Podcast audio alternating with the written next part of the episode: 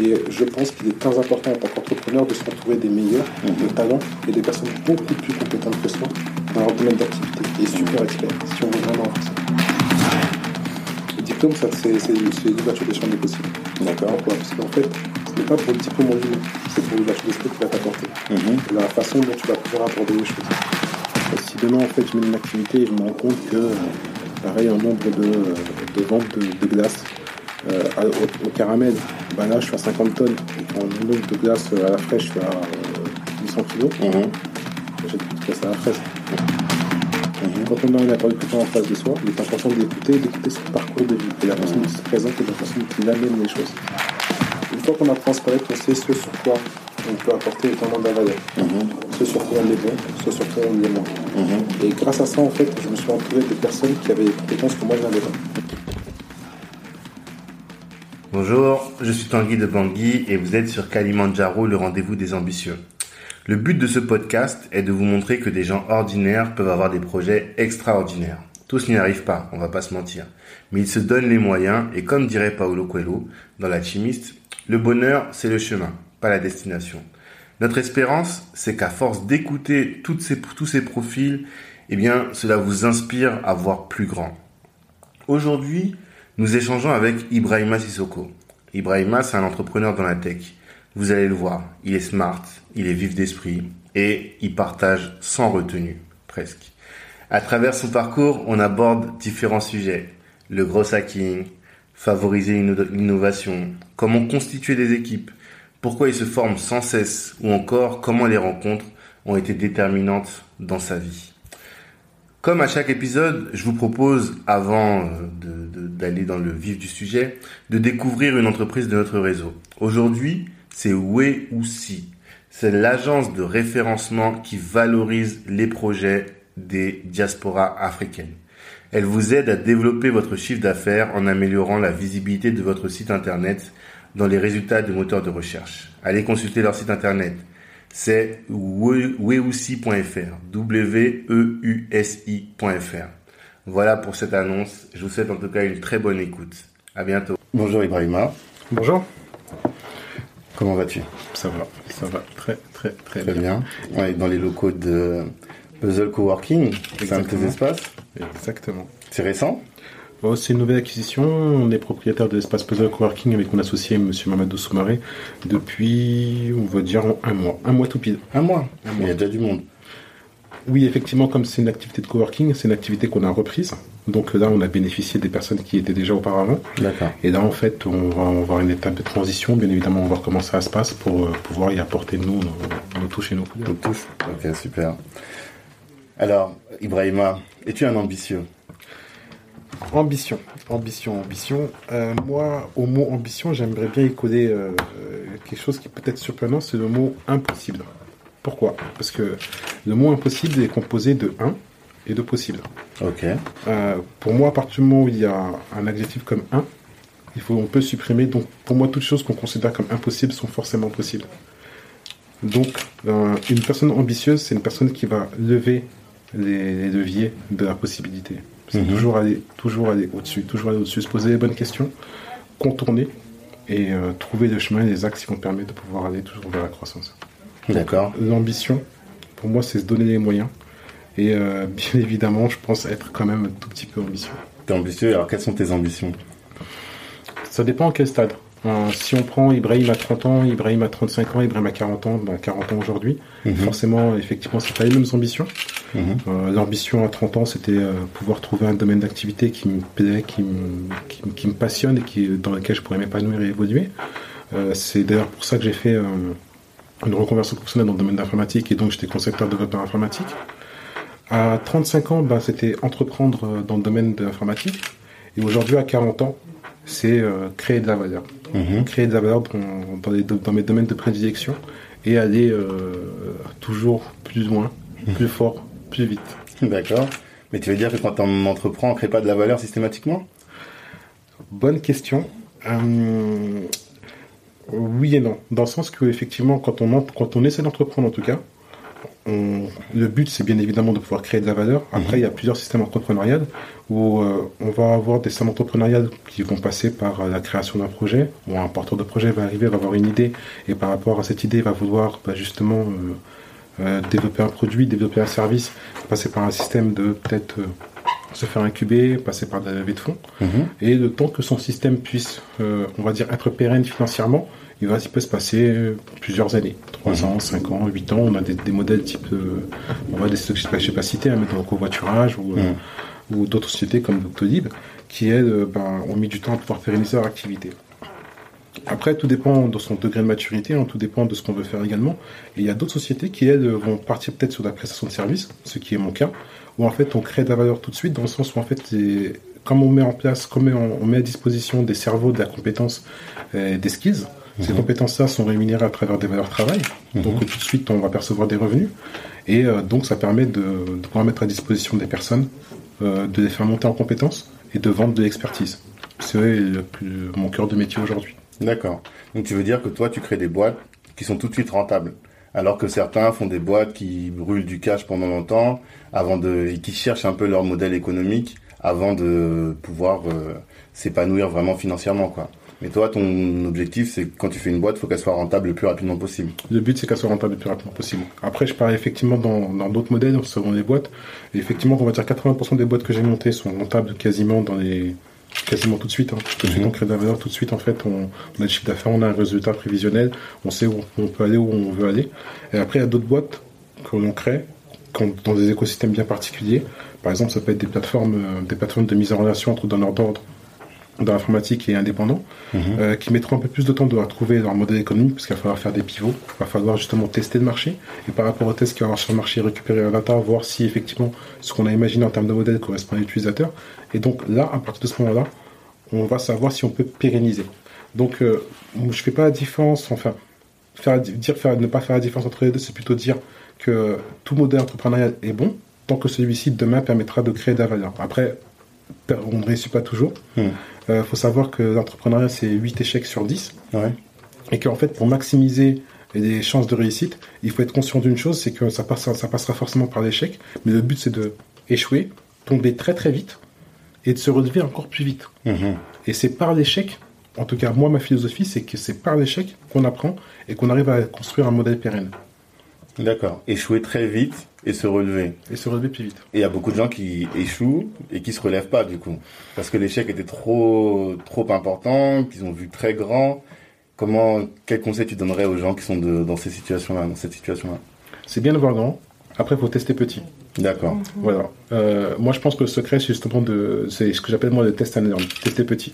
Euh, si on a une idée qu'on trouve géniale et qu'on veut me- mettre à disposition de tout le monde, faut se dire dans un premier temps, bah, faut quand même cibler qui Mhm.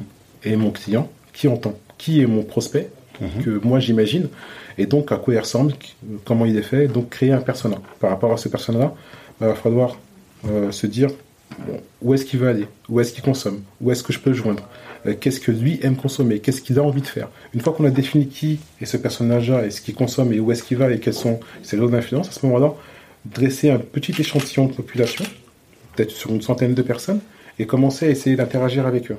Le code mailing, c'est c'est vieux, mais en tout cas, ça fonctionne toujours. Donc, mailing. Le code mailing, excuse-moi. Ah, cold mailing. Cold mailing. Ok. Voilà, C'est c'est mail froid, quoi. de mail froid, exactement. Donc, commencer à définir sa proposition de valeur, euh, l'envoyer à cet échantillon de population composé d'une centaine de personnes que toi, tu as identifié au niveau de tes personas, Mhm. et voir comment ça interagit. Bien évidemment, si tu te rends compte que le taux d'ouverture de mail, euh, il est inférieur à 20%, là, à ce moment-là, tu te rends compte que c'est peut-être l'objet qui n'est pas bon Mhm. l'objet du mail qui n'est pas bon. Donc à ce moment-là, en fait, il faut redéfinir euh, ce- cet objet-là avec 100 autres personnes.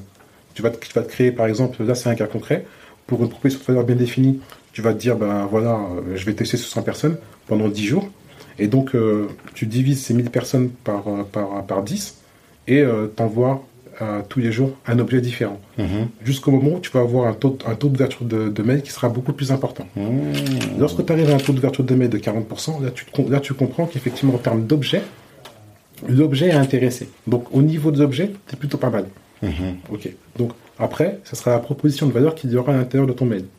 Cette proposition de valeur, pareil, c'est une itération. C'est c'est ce que tu vas mettre dedans.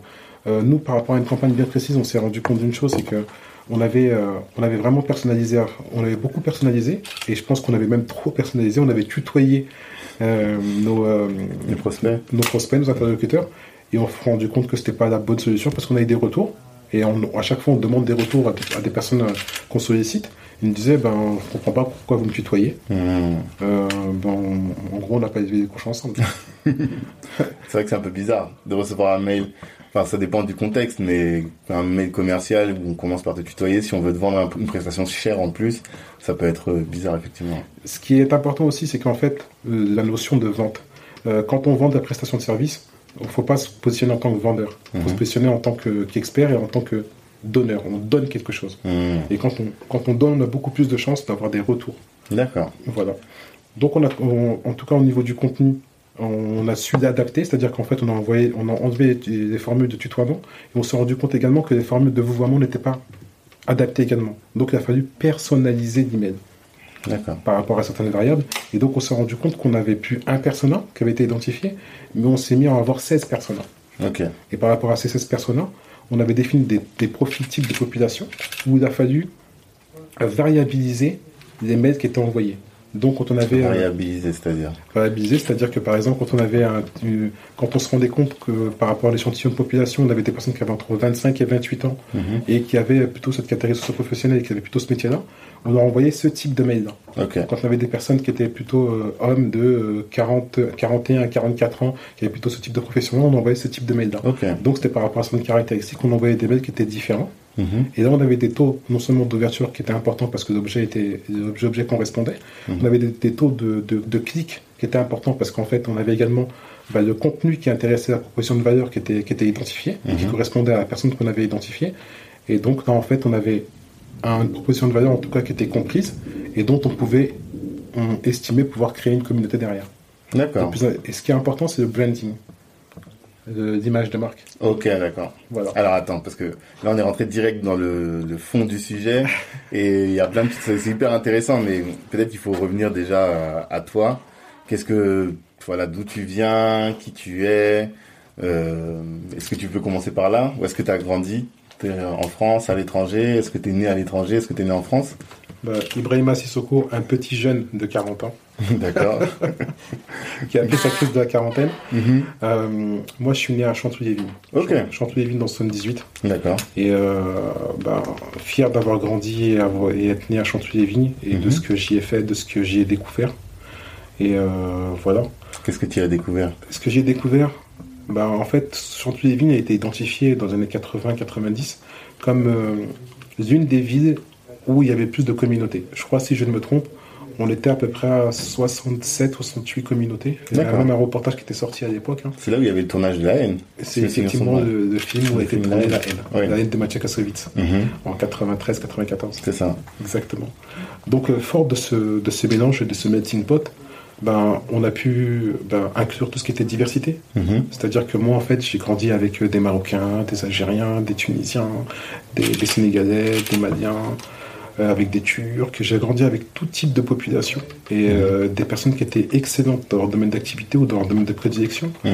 Moi, j'ai grandi, j'ai pas honte de dire, avec des personnes qui, avaient, qui étaient beaucoup plus compétents que, qui- enfin, qui, étaient des talents euh, à la limite de Leonardo. Moi, j'ai vu des joueurs de foot dans, dans ma cité, dans la cité de la, de la Noé, Mhm. qui, euh, waouh, quand on les voyait jouer, on s'est, on s'est dit, mais c'est pas possible, lui, c'est, Mhm. Paris Saint-Germain. Ouais. Euh, au- au-delà de ça, j'ai vu euh, d'autres personnes avec qui j'ai grandi, qui, euh, au niveau scolaire et même au niveau d'ouverture d'esprit, Mhm. étaient complètement avant-gardistes. D'accord. Donc, ils nous parlaient de certaines choses qu'à l'époque, on avait du mal à identifier, mais Comme. euh, on se disait, waouh, euh, c'est un cerveau, un cerveau total. D'accord. Voilà, il y avait pas mal, d'intelligence, euh, on va, on va- enfin, il y a, en intelligence, il y a bien sûr le QI, le Mhm. quotient intellectuel, mais il y a également le QE, le quotient émotionnel. D'accord. C'est des choses que j'ai appris, appris euh, par la suite. Mhm. Et effectivement, cette intelligence émotionnelle, moi, j'ai pu la retrouver dans les personnes que j'ai côtoyées quand j'étais beaucoup plus Et jeune. le QI aussi. Et j'ai, je pense avoir côtoyé beaucoup de, de HPDO potentiels, D'accord. mais qui ne savaient pas. Mhm. Et qui n'ont pas été stimulés non plus, qui n'ont pas été détectés du coup. Hum, Voilà le problème. Hmm. Si on prend mon histoire personnelle, en fait, il a fallu que, j- il a fallu que qu'à 31 ans, euh, je fasse une rencontre mhm. dans un cadre bien spécifique où il y a une femme qui m'a demandé de passer un quotient intellectuel. D'accord. Donc un QI. Euh, j'ai passé le QI et après elle est revenue me voir, elle m'a dit est-ce que ça vous dérangerait de le repasser? Je dis pourquoi? Il y a peut-être un problème. Elle m'a dit non juste pour voir et donc elle s'est mise à côté de moi, ça m'a fait sourire. et donc j'ai repassé et elle m'a dit mais euh, vous vous rendez compte vous êtes à 133 D'accord. Et je dis ok mais qu'est-ce que ça veut dire? Elle me dit vous êtes un haut potentiel. Sachant que la moyenne elle est à combien? Ouais, je ne pourrais pas dire, mais je pense qu'on nous autour de 114, 115. Ok, d'accord. Ouais, peut-être, ou peut-être un peu moins, je sais pas du tout. Hmm. Honnêtement, je sais pas du tout. Même aujourd'hui, si on me demande à quoi correspond 133, 134, j'aurais du mal à l'identifier. Ok. Après, euh, la chose que je peux dire me concernant, c'est que j'ai remarqué qu'en fait, il fallait, j'avais besoin de traiter plusieurs sujets en même temps. Ok. Et donc, j'ai compris par la suite, avec des personnes qui m'ont entouré, que en fait, j'avais peut-être des capacités de traitement qui étaient, qui étaient différentes. Plus élevées que la moyenne, quoi. D'accord. En tout cas, sur l'aspect euh, réflexion pure, euh, mathématiques, euh, abstraction, théorisation, là, tu étais bon. En mathématiques, je dirais pas que j'étais bon parce que c'est une matière qui m'a jamais passionné. D'accord. Par contre, les chiffres. Ah. la loi des chiffres. Ça toujours intéressé. La loi des chiffres m'a toujours m'a toujours intéressé, surtout que. Bah voilà, en fait, je suis issu d'une famille de quand même de commerçants. Mais je regarde du côté de ma mère. Bah, du côté de ma mère, mes oncles, et euh, grâce à eux, en fait, ils m'ont permis de m'éveiller, en tout cas au monde. Mhm. depuis euh, tout jeune, euh, j'avais, j'avais à peine 11 ans quand, quand j'ai rencontré la première fois mon oncle qui venait du Gabon mhm. et qui lui était déjà un grand commerçant. Alors toi, tu es malien en plus. Ouais, je suis malien. Donc malien, lui, il était au Gabon pour les affaires. Exactement. D'accord. Je fais partie, bah, je suis malien, soninké. Ok. Et en fait, la particularité des soninké, c'est que voilà, on est un peuple qui, qui voyage et qui s'installe euh, hmm. là où il peut faire des affaires. Et donc moi, si jamais je regarde au niveau de mon environnement familial, depuis que je suis tout petit, hein, depuis que j'ai 7-8 ans, j'ai compris que j'avais au moins euh, une famille sur chaque continent. Ah ouais euh, J'irai pas jusqu'à dire euh, quelqu'un de ma famille dans chaque pays, hmm. mais franchement, des fois, je me pose des questions. D'accord. Ouais, vraiment, je me pose des questions. En tout cas, en 1988-89, mon oncle, lui, venait du Gabon, mhm. et il allait, en, il allait en Thaïlande et il allait en Chine. Ok. Voilà. Il a fini par s'installer quelques années après en Thaïlande. Mhm. Et euh, bah, en fait, quelques années après, moi, j'ai rejoint Thaïlande pour voir dans quel écosystème il était. Hmm. Donc de là, j'ai compris que j'avais d'autres personnes dans ma famille qui étaient d'autres personnes de ma famille qui étaient en Chine, qui étaient à Hong Kong, qui étaient euh, en Indonésie, à Jakarta. La communauté malienne, c'est une communauté qui s'étend. Et en fait, tout le monde interagit avec tout le monde. Après, euh, à l'époque, on utilisait le courrier. Après, moi, j'ai vu des cassettes.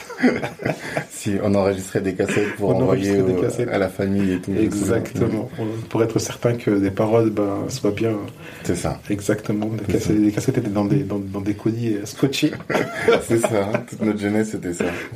en tout cas, moi, j'ai grandi dans ça. Donc, dans un milieu commerçant. Alors, on peut dire que tu étais presque prédisposé à faire des affaires. Ou en tout cas, tu avais un cadre favorable pour faire des affaires. Ben, mon père était ouvrier, mon père a été commerçant. Ensuite, en 1983, suite à une affaire qui s'est mal passée, ben, mon père a décidé de se mettre au, travail pour sa mhm. famille. Donc, il s'est sacrifié pour nous. Donc, depuis 1983, mhm. j'ai grandi euh, dans un. Moi, je suis né en 79, dans un, ouvrier, dans un environnement ouvrier. Mhm. Euh, ma mère s'est mise à travailler en 92-93, très, très, très tard. Quand nous, on était un peu plus grands. Donc, euh, voilà, moi, c'était l'environnement dans lequel j'ai grandi. Après, effectivement, j'avais comme, comme modèle de référence mes oncles. Je ne savais pas trop ce qu'ils faisaient, mais je savais que c'était dans le domaine l'import-export et dans le domaine du textile. Donc, euh, bah, quand j'ai été un peu plus grand, c'est-à-dire euh, bah, à la majorité, là, j'ai eu euh, l'opportunité de créer une première boîte en France où c'est hallucinant le nombre d'heures que j'ai travaillé pour ah cette boîte. c'est vrai que quand on lit ta bio, tu commences par l'import-export. T'es pas allé tout de suite dans l'informatique Du tout. Du tout, du tout. L'informatique est arrivée bien tard dans, dans, ma vie. D'accord. Ça, fait moins de 10 ans que je suis dans l'informatique. Ok. Mais euh, voilà, l'import-export est arrivé assez, vite, dans le sens où en fait, comme je voulais m'appuyer sur des personnes qui étaient des sachants, mhm. là je me suis appuyé sur, mon sur mes oncles et j'ai été acheteur pour eux. C'est-à-dire que je suis parti à l'étranger, et euh, notamment en Thaïlande où je me suis installé quasiment pendant un an, on faisait des retours bien évidemment. Mhm. Donc, euh, ben, on y allait, on a commencé avec un ami, après on a rencontré mon oncle, après j'ai décidé vraiment d'y aller moi. Mhm. Et euh, j'étais acheteur pour eux où il y avait des boutiques qui étaient au Gabon, il y en avait trois. Mhm. Trois boutiques au Gabon à Libreville, une boutique qui était au Congo-Brazzaville, une à Pointe-Noire, une boutique qui était en Angola, une autre en Côte d'Ivoire, deux au Mali. Et en fait, ils se réunissaient, envoyaient de l'argent. Mhm. et c'était comme une centrale d'achat, donc ils faisaient des achats groupés. D'accord. Et euh, ensuite, bah, ça permettait de réduire les coûts et euh, eux, ils avaient une marge. Parce que le rôle d'acheteur, quel, quel est-il Ton rôle en tant qu'acheteur, c'est d'aller négocier les prix de... C'est ça. À Hmm. l'époque, en fait, euh, moi, bon, j'étais vraiment leur subalterne. Négocier des prix, c'est un En formation, quoi. C'est un grand mot. C'est plutôt, euh, euh, va chercher euh, une tonne là-bas, euh, tu dispatches, euh, là tu mets 300 kilos ici, 200 Hmm. Ah, kilos là-bas. C'est des, gros, des grosses quantités. À l'époque, en tout cas, la première fois que j'ai vu un bal de 400, un bal, un bal fait 400 kilos. D'accord J'ai été emballé, j'ai été euh, au, au- au système de transit et au fret, j'étais impressionné. Mhm. Et, on- et je dis, bon, bah, ok, bah, j'ai fait mon premier bal, j'ai mis deux heures et demie. Et J'étais content. hein. C'était du textile, du coup? C'est du textile. Ok. Et là, il me dit, bah, c'est bien, t'as t'achètes ton premier bal et t'en restes 35. Ah, c'est toi qui devais les attacher Non, il y avait des manœuvres qui étaient là. En fait, je devais coordonner, coordonner superviser l'opération. Et euh, en fait, il fallait tout, fallait tout faire pour. euh, on avait 48 heures. Mhm. Donc, Et là, euh, vous étiez deux associés en lien avec le- l'oncle qui, lui, avait sa propre société? Non, associé, non, en fait, j'étais là en, en fait, en tant que bah, acheteur, moi. Mhm. Il y avait mon oncle qui était sur place. T'es salarié, du coup? Oh, tu connais en Afrique, euh, salarié, c'est un On te donnait mot. un petit peu d'argent, quoi, de temps en temps. Ouais, de quoi, de, de- de quoi manger. et, et encore un repas par jour. Je vois bien le truc. Et donc, euh, bah, c'est partie des règles du jeu. hein. Ouais. Quand tu veux apprendre, il faut accepter d'être exploité. C'est ça. Et euh, là, je voulais vraiment apprendre et je savais que ce que j'avais en face de moi, c'était vraiment du lourd, c'était Mhm. cador. Donc j'ai- j'ai- là, je voulais vraiment apprendre. Donc je comptais pas mes heures, c'était c'était plus passion et puis rendre service à la famille et voir Mhm. comment les choses peuvent évoluer. Moi, j'arrivais à l'époque avec des tableaux Excel, je Mhm. comprenais pas, ils me disaient, mais attends, euh, ils faisaient tous des, tous des calculs de tête. euh, Mhm. Moi, je, je regardais, je disais, mais c'est pas possible, ils savent ni lire ni écrire. Ah. Ils, sont, ils ont monté des entités, des empires. Mhm. Alors que moi, j'arrive avec des tableaux Excel, je leur dis, bon, en fait, en termes de procédé, vu la politique des 4P, ils me regardent, ils me disent, mais qu'est-ce que tu racontes Mais du coup, tu avais fait l'école avant, une formation dans le, en commercial? Ou Euh, en gestion d'entreprise Mon parcours, ce que c'est, c'est qu'en fait, j'ai fait un, un bac STT sur les technologies tertiaires, option action. STMG maintenant, je crois. C'est C'est ça, ça se dit STMG si je C'est ça. Mhm. Donc, euh, option action et communication commerciale. Ok. À la suite de ça, ben, euh, dès que j'ai eu mon bac, je crois que c'est à ce moment-là que je suis parti à Bangkok la première fois pour voir mes oncles. Je suis Mhm. resté un, je resté deux semaines, je suis resté un mois et demi. Mhm. Euh, on m'a dit, euh, rêve pas, tu pourras rien faire avec nous. Donc j'ai Mhm. dit ok. Donc je suis revenu ici, j'ai fait un BTS technico-commercial qui a dit, euh, ce que j'aimais bien dans ce BTS, c'est que ça alliait l'espace, enfin les aspects techniques et les aspects commerciaux. Mhm. Et à la suite de ça, je voulais faire une école de commerce. À l'époque, il y avait SubDV et Hydrac. Ok. Euh, compte tenu des moyens financiers que j'avais, Forcément. ah, voilà, on a dû faire une grosse, mar- une grosse marche arrière. Ouais. Et euh, donc c'est pour ça que je suis pas allé plus loin. T'as commencé là, à bosser directement. Ouais, j'ai bossé, j'ai commencé à bosser, j'ai commencé à bosser pour euh, une société de financement qui s'appelle Crédit Par, je sais pas s'il existe encore. hein. Ça me dit rien. Voilà, c'est le financement automobile. Mhm. Euh, ensuite, j'ai fait un peu de téléprospection et puis là, j'ai eu l'opportunité de partir à l'étranger. Je ai dit bon, bah, ok, Mhm. go. Donc je suis parti. Ok. Et après, donc là, t'as fait combien de temps dans Import-Export Combien d'années? On va dire euh, un bon, un bon un an, un an et demi. Un an et demi? Ouais, un bon un an, un an et demi. Donc là, Euh, t'avais le BTS en poche. J'avais le BTS en poche. Ok. Exactement. Un an, un an et demi à, à voyager avec l'étranger. Bien évidemment, en fait, euh, à force de côtoyer mes oncles, j'ai commencé à monter mon propre business en parallèle. Ouais, souvent c'est ça. C'est ça, c'est ça Commencer à avoir de l'argent, Bah ouais, parce qu'en fait, euh, un repas par jour, bah, c'est pas suffisant. eh, je m'étais amaigri très rapidement. Mais en Thaïlande, tu avais quand même la belle vie, parce que t'étais là-bas, où tu faisais des allers-retours régulièrement. non, j'étais en Thaïlande, à Bangkok, à Sukhumvit Saisam, D'accord. qui est un quartier, euh, un quartier euh, musulman qui est, qui a, qui a Sukhumvit à Bangkok. Ok. Euh, moi, j'avais mon appartement là-bas et, euh, et après ensuite j'avais un appartement à Patpong. Mhm. Et en fait, je faisais beaucoup d'allers-retours dans le sens où généralement j'essayais de faire euh, un mois ou enfin quatre- entre 4 et 5 semaines là-bas. Mhm. Et euh, je revenais ici en France, deux semaines, trois semaines et je repartais. D'accord. Ouais, j'ai dû faire euh, la même année, enfin sur cette période-là, j'ai dû faire 9 allers-retours. Hmm, C'est pas mal. Ouais, j'ai dû faire 9 Tu allers-retours. et prenais l'avion plus souvent que le RER, comme dirait euh, Youssoufa. C'est ça. Ben, en fait, dans cette période-là, c'est une période qui a été très très très enrichissante pour moi parce que euh, si je ne me trompe, j'ai j'ai fait 21 destinations différentes. D'accord. Voilà, c'est que j'en ai profité avec le peu d'argent que j'ai gagné. J'étais jeune, hein, en même Mhm. temps j'avais 23, 24, euh, 25 ans, avant mes 25 ans. Mhm. C'est vraiment de faire le maximum de destinations possibles, découvrir un maximum de, de, culture. Mhm. Et euh, bah, j'avais pas de souci de payer un loyer. Mhm. Faut quand même rester honnête, hein, mes, mes oncles. euh, Quand même, ils- ils assumaient un minimum. voilà, quoi. quand même. Et on dit les voyages forment la jeunesse. Qu'est-ce que toi t'as appris du coup de tous ces voyages? Qu'est-ce que La tolérance, la tolérance le numéro un. La Par première chose que rapport j'ai aux autres appris, modes de c'est vie. exactement. Au Mhm. début, il y a certaines choses que je comprenais pas et que justement de, de mon du haut de de mon statut de français, Mhm. euh, statut français né en France, ben, il y a des choses que je prenais de haut Ouais. et que je ne comprenais pas. Et après, euh, avec le temps, c'est ça qui faisait la force, c'est que justement ce, ce mélange de, de, de, de, de communauté, de façon de faire, cette, euh, cette proximité, cette gentillesse des gens, l'accueil de, de, de, de- on va dire, de asiatique, la façon de faire des affaires. Il y a des choses qui se font, d'autres choses qui ne se font pas, Mhm. qui sont, faut, qu'il faut pas prendre à la légère. Mhm. Le respect des communautés, le respect des, des circonstances, la, la façon d'acter Ouais. euh, certes- certes- certes- certaines affaires. On dit qu'ici euh, en France, on est très porté sur les contrats et ailleurs, euh, c'est d'autres manières de faire des affaires. Une poignée de main. Moi, par exemple, une affaire que j'ai ratée, que j'ai pas compris, c'est en. Ouais, ça remonte à longtemps. hein. À l'époque, je crois que c'était en 2003. Euh, concrètement, donc, euh, on était dans un magasin, s'il fallait acheter des paires de chaussures. Donc, euh, il me propose un prix de 1000 pièces pour, je crois, 9,10 euros. Mhm. Euh, c- alors que d'habitude, mes oncles les payaient, je sais pas, peut-être euh, 10,80 10,90 Mhm. Donc, euh, euh, je serre la, la- la- la main de la personne, je dis OK. Et euh, en sortant, il y avait eu une personne qui était présente Mhm. et qui, lui, c'est parti de notre magasin. Il m'arrive, il me dit Ah ben moi, je peux avoir à 8,90€. Donc, je suis, on Mhm. va voir les paires. Ça a l'air d'être exactement la même marchandise, ça a l'air d'être exactement la même chose. Et euh, je dis OK. Mhm. Je, je serre la main. Je me fais livrer 2000 paires. C'était pas les bonnes paires. Non, c'est pas ça, c'est qu'en fait, à la base, je devais prendre 1000 paires. Ah. Mais euh, j'ai annulé avec le premier en lui disant euh, Non, c'est bon, en fin de compte, j'ai trouvé moins cher, je ne prends pas. Il Hmm. m'a livré quand même. Ah, parce que t'as pas serré la main à nouveau Non, parce que justement, j'ai serré la main. Ah, oui, que c'était un engagement, l'engagement est ferme Non. et tu reviens pas sur cet L'engagement engagement. est ferme, mais tu ne viens pas dessus. À partir du moment où tu as serré la main, tu ne D'accord. reviens pas dessus. Hmm. Donc après, il faut aller justifier à la maison. Pourquoi il y avait 1000 pierres en plus euh, Il a fallu que je paye progressivement de ma poche. Mais euh, j'ai réussi à rentabiliser l'opération. D'accord. Parce qu'il y avait quand même une belle marge. C'est du coup en plus. Il y avait une marge et en fait, ce que j'ai fait, c'est que comme il y avait une personne qui partait euh, prochainement euh, au Gabon, je lui ai filé deux paires et je lui ai dit bah, quand tu arrives au Gabon, tu, tu feras de la démo en disant Mhm. que voilà, c'est des, paires- il y a des paires qui sont disponibles et que en termes de prix, bah, ça va correspondre à ça. Hmm. Euh, je crois que j'avais mis à l'époque 14 euros ou 15 euros et que euh, bah, on- dès que ça arrive au port, bah, il y aura l'exclusivité des avoirs. Hmm. Donc après, il m'a contacté euh, 10 jours après en me disant ouais, ça y est, c'est bon. Euh, J'ai dit bah, t'as réussi à me vendre combien de paires? Il m'a dit 800. J'ai dit Pas mal. Pas mal. oui.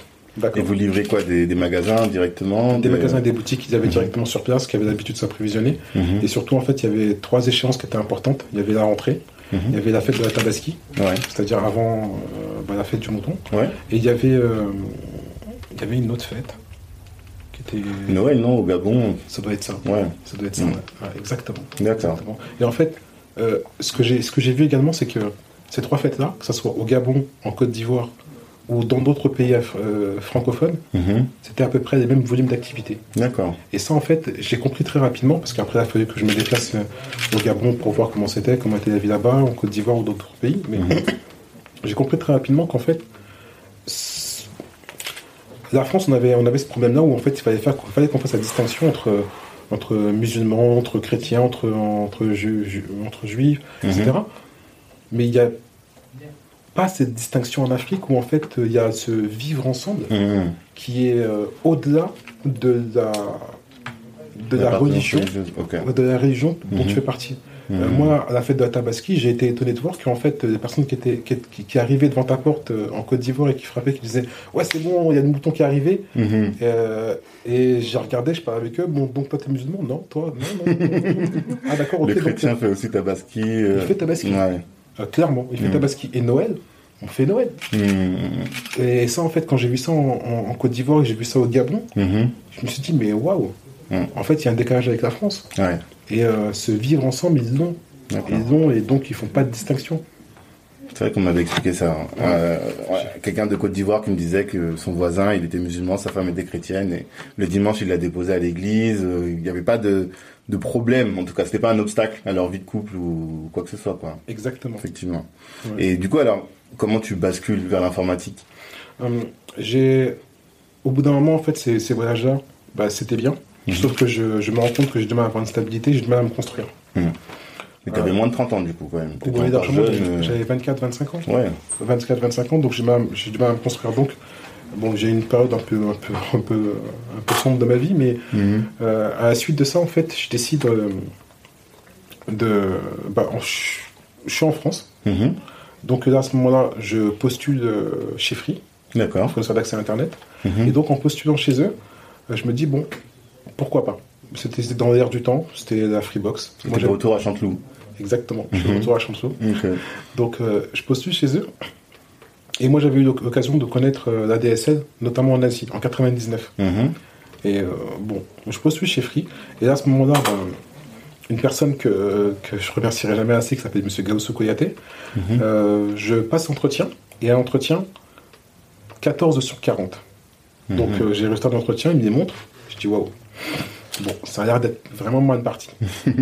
Euh, à ce moment-là, il me dit, il me dit bah, c'est quand même étonnant pour une personne qui veut postuler chez Free ne- de ne pas savoir ce que c'est que FAI, fournisseur d'accès à Internet. Ah, parce que du coup, c'était quoi comme type de question? Moi, je savais même pas qu'il y avait un questionnaire quand tu rentrais chez Free. À l'époque, il y avait un questionnaire de 40 questions et en fait, c'était des questions qui étaient peut-être euh, basiques pour des personnes qui, qui étaient, qui étaient initiées, Mhm. mais pour moi qui n'avais pas les codes à ce moment-là et qui surtout qui sortaient vraiment de. bah, de- Ouais, j'ai d'un passé- euh, J'avais passé beaucoup de temps à l'étranger, j'avais, j'avais été plus dans le domaine commercial qu'autre chose, donc je, je ne voyais pas du tout, tu vois. Mhm. Euh, donc voilà, il y a plusieurs questions, il y a TCP/IP, protocole, euh, qu'est-ce que c'est qu'un serveur, euh, le web, etc. Mhm. Des questions très techniques. Parce que tu postulais sur un poste technique ou bien parce que toutes les personnes qui sont chez Free doivent connaître. euh, Toutes les personnes qui sont chez Free, on passe par une formation où ils vont apprendre ces éléments-là, mais ils, ils- aimaient bien avoir des personnes qui étaient quand même prédisposées et qui ne sortaient pas de nulle part. Ok. Euh, Donc moi voilà, en tout cas je passe ce test-là, j'ai la note que j'ai, et euh, donc il me dit bah voilà, t'as pas l'air d'avoir des compétences pour, pour ce poste-là, Mhm. et on continue à échanger, et au bout d'un moment il me dit mais qu'est-ce qui ferait que je te prendrais toi et pas un autre? Parce qu'en Mhm. fait t'es en train de clairement de vouloir faire la place d'une autre personne. Bien sûr. Et là je lui explique que, bah, que c'est vrai que je ne connais pas, Mhm. Euh, c'est vrai que bah, je suis peut-être pas la bonne personne pour ce poste à l'instant T, mais que quoi qu'il arrive, je serai la bonne personne. Mhm. C'est-à-dire qu'en fait, je ferai tout pour être la bonne personne. Et que même si aujourd'hui, euh, je ne suis pas compétent et qu'aujourd'hui, il ne me prend pas, des sessions, en organise toutes les semaines. Donc, il y a potentiellement un milliard de chances pour qu'il me revoie à la prochaine session, Mhm. à celle d'après, à celle d'après, à celle d'après, à celle d'après, jusqu'au moment où ils vont en avoir peut-être marre de moi ou peut-être que j'aurai la possibilité Mhm. de l'intéresser. D'accord. Donc, là, euh, ok, le message est passé, donc il me raccompagne sur le pas de la porte et je lui dis, bon, bah, merci en tout cas de m'avoir écouté. Il me dit, bon, à lundi. Je me retourne, Ah. je dis, lundi. Il me dit, je te fais confiance. Mhm. Je te laisse ta chance. Et ça, je pense, ça a été un, un- un des tournants de ma vie. D'accord. Que quelqu'un t'accorde sa confiance comme ça. Voilà. Parce qu'on m'avait déjà accordé ma confiance, mais en fait, euh, partie du postulat où en fait j'étais en échec ce jour-là, Mhm. clairement j'étais en échec, que quelqu'un me fasse confiance. Mhm. Ouais, j'avais besoin de ça à ce moment-là pour redémarrer, redémarrer ma vie parce que j'étais dans une période qui était plutôt basse. D'accord. Et euh, donc, euh, bah, j'ai. Voilà. Et après, bah, chez Free, euh, dire que ça a été simple, ce serait mentir. Mhm. C'était très, très, très compliqué. Ah ouais? Ouais. Parce que tu maîtrisais pas la technique ou parce Je que le rythme était un. Je maîtrisais pas la technique. Euh, J'étais dans un domaine que je ne comprenais pas, que je ne connaissais pas, c'était la DSL. Mhm. Après, il a fallu bien évidemment monter en compétence, donc c'est des moments qui sont assez difficiles. Ouais. Mais euh, je pense qu'il est important de pouvoir s'adapter et surtout bah, un gros travail sur moi-même. Ouais. Ouais. C'est-à-dire tu rentrais et tu bûchais encore. euh, J'ai appris beaucoup sur le tas, je me suis inspiré et puis j'ai été aidé par des personnes qui étaient là depuis un peu, un peu plus longtemps, personnes, des personnes qui étaient beaucoup plus seniors. mhm.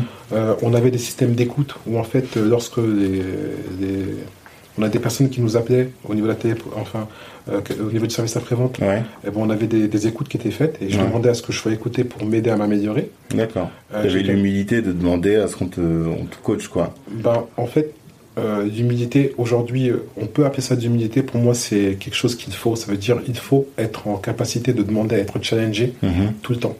Il faut qu'il y ait des personnes qui soient autour de vous, qui soient en train de, de vous dire ce que tu dis, c'est bien, mais je pense qu'il y a mieux. Mhm. Et en fait, il faut trouver ces personnes-là capables de, de, de- se challenger. Et je pense qu'il est très important en tant qu'entrepreneur de s'entourer des meilleurs, Mhm. de talents et des personnes beaucoup plus compétentes que soi dans leur domaine d'activité et super experts si on veut vraiment avancer. Alors ça c'est un autre sujet, mais ça coûte cher d'avoir les meilleurs. Bah, il y a, pour moi, en fait, il y a, quand on a de l'argent, il y a deux choses. Euh, quand on a de l'argent et qu'on veut développer une société, soit euh, on achète les compétences, Mhm. et donc si on achète les compétences, ben là, il faut être clair, il faut avoir les moyens de pouvoir se se procurer, s'acheter ces compétences, quitte à payer 1000 euros la journée, Mhm. ou soit on n'a pas d'argent, et donc à ce moment-là, il faut proposer un projet entrepreneurial à la personne. D'accord. Et donc euh, l'associer à son projet Mhm. et que pour établir une vision commune. Et Et donc, là, en quand tu l'associer, c'est lui donner des parts, quoi, vraiment. Ça, ça peut être sous forme de part, ça peut être sous forme de BSPCE, ça peut être sous forme de Un bon, de, BSPCE. c'est quoi? Ah, bon de souscription pour, pour créateur d'entreprise. Ok. Excusez-moi, BSPCE. excusez-moi Ok. D'accord. Excusez-moi les Il n'y a pas de souci. Bon de souscription pour, pour, pour créateur d'entreprise, c'est être, euh, oui, effectivement, c'est sous forme de part Mhm. et par rapport à un objectif bien, bien particulier. D'accord. Ok. Ça, on reviendra dessus euh, après, je pense. Et donc, tu as été challengé et euh, Gaoussou en question, Gaoussou Kouyaté, il, il t'a coaché ensuite par la, par la suite ou Pas lui directement parce qu'en fait je, je ne le revoyais pas. Mais en fait les personnes dans mon équipe, Thierry Lupin, Stéphane.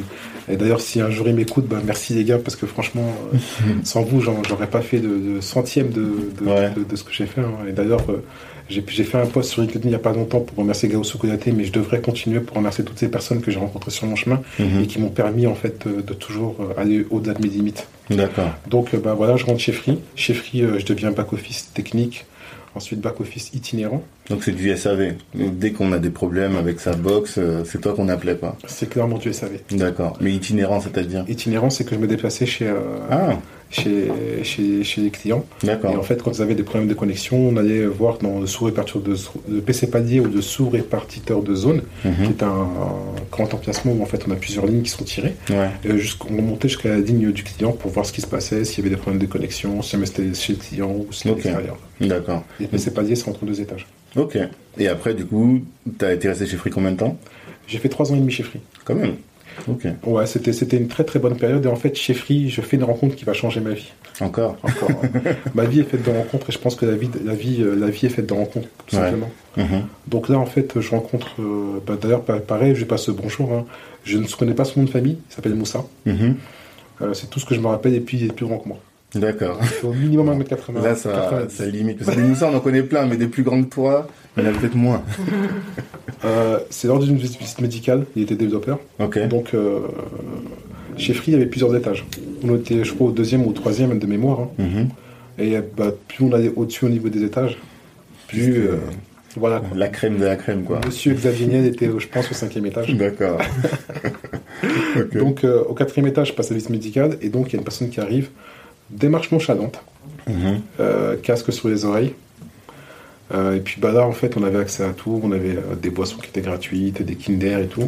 et là en fait euh, la personne me, me demande si jamais je bois quelque chose, je dis non, et puis je lui demande mais qui êtes-vous, qu'est-ce que vous faites là? Parce que Mhm. j'avais jamais rencontré. Il Mhm. me dit je suis développeur.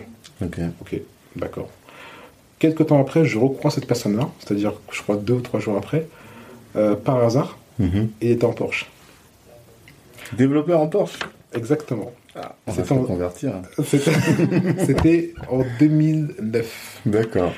À ce moment-là, je pose la question, je dis, mais tu m'as dit que tu étais développeur, mais tu développes quoi? Mhm. Parce que moi, pour moi, c'était un terme qui est complètement inconnu. Mhm. Donc, il m'explique euh, Java, il m'explique plein de choses, donc je prends des notes. Tous les langages euh, sur lesquels on, code, quoi. C'est les langues. Et pour moi, c'était langues. complètement du chinois. Mhm. Donc à ce moment-là, bah, je commence à essayer de me renseigner pour comprendre ce que c'est. Et, et je me rends compte qu'en fait, il va falloir. C'est même plus d'un monter en compétence, ça, c'est euh, un révolution. 360, c'est une Ouais. révolution.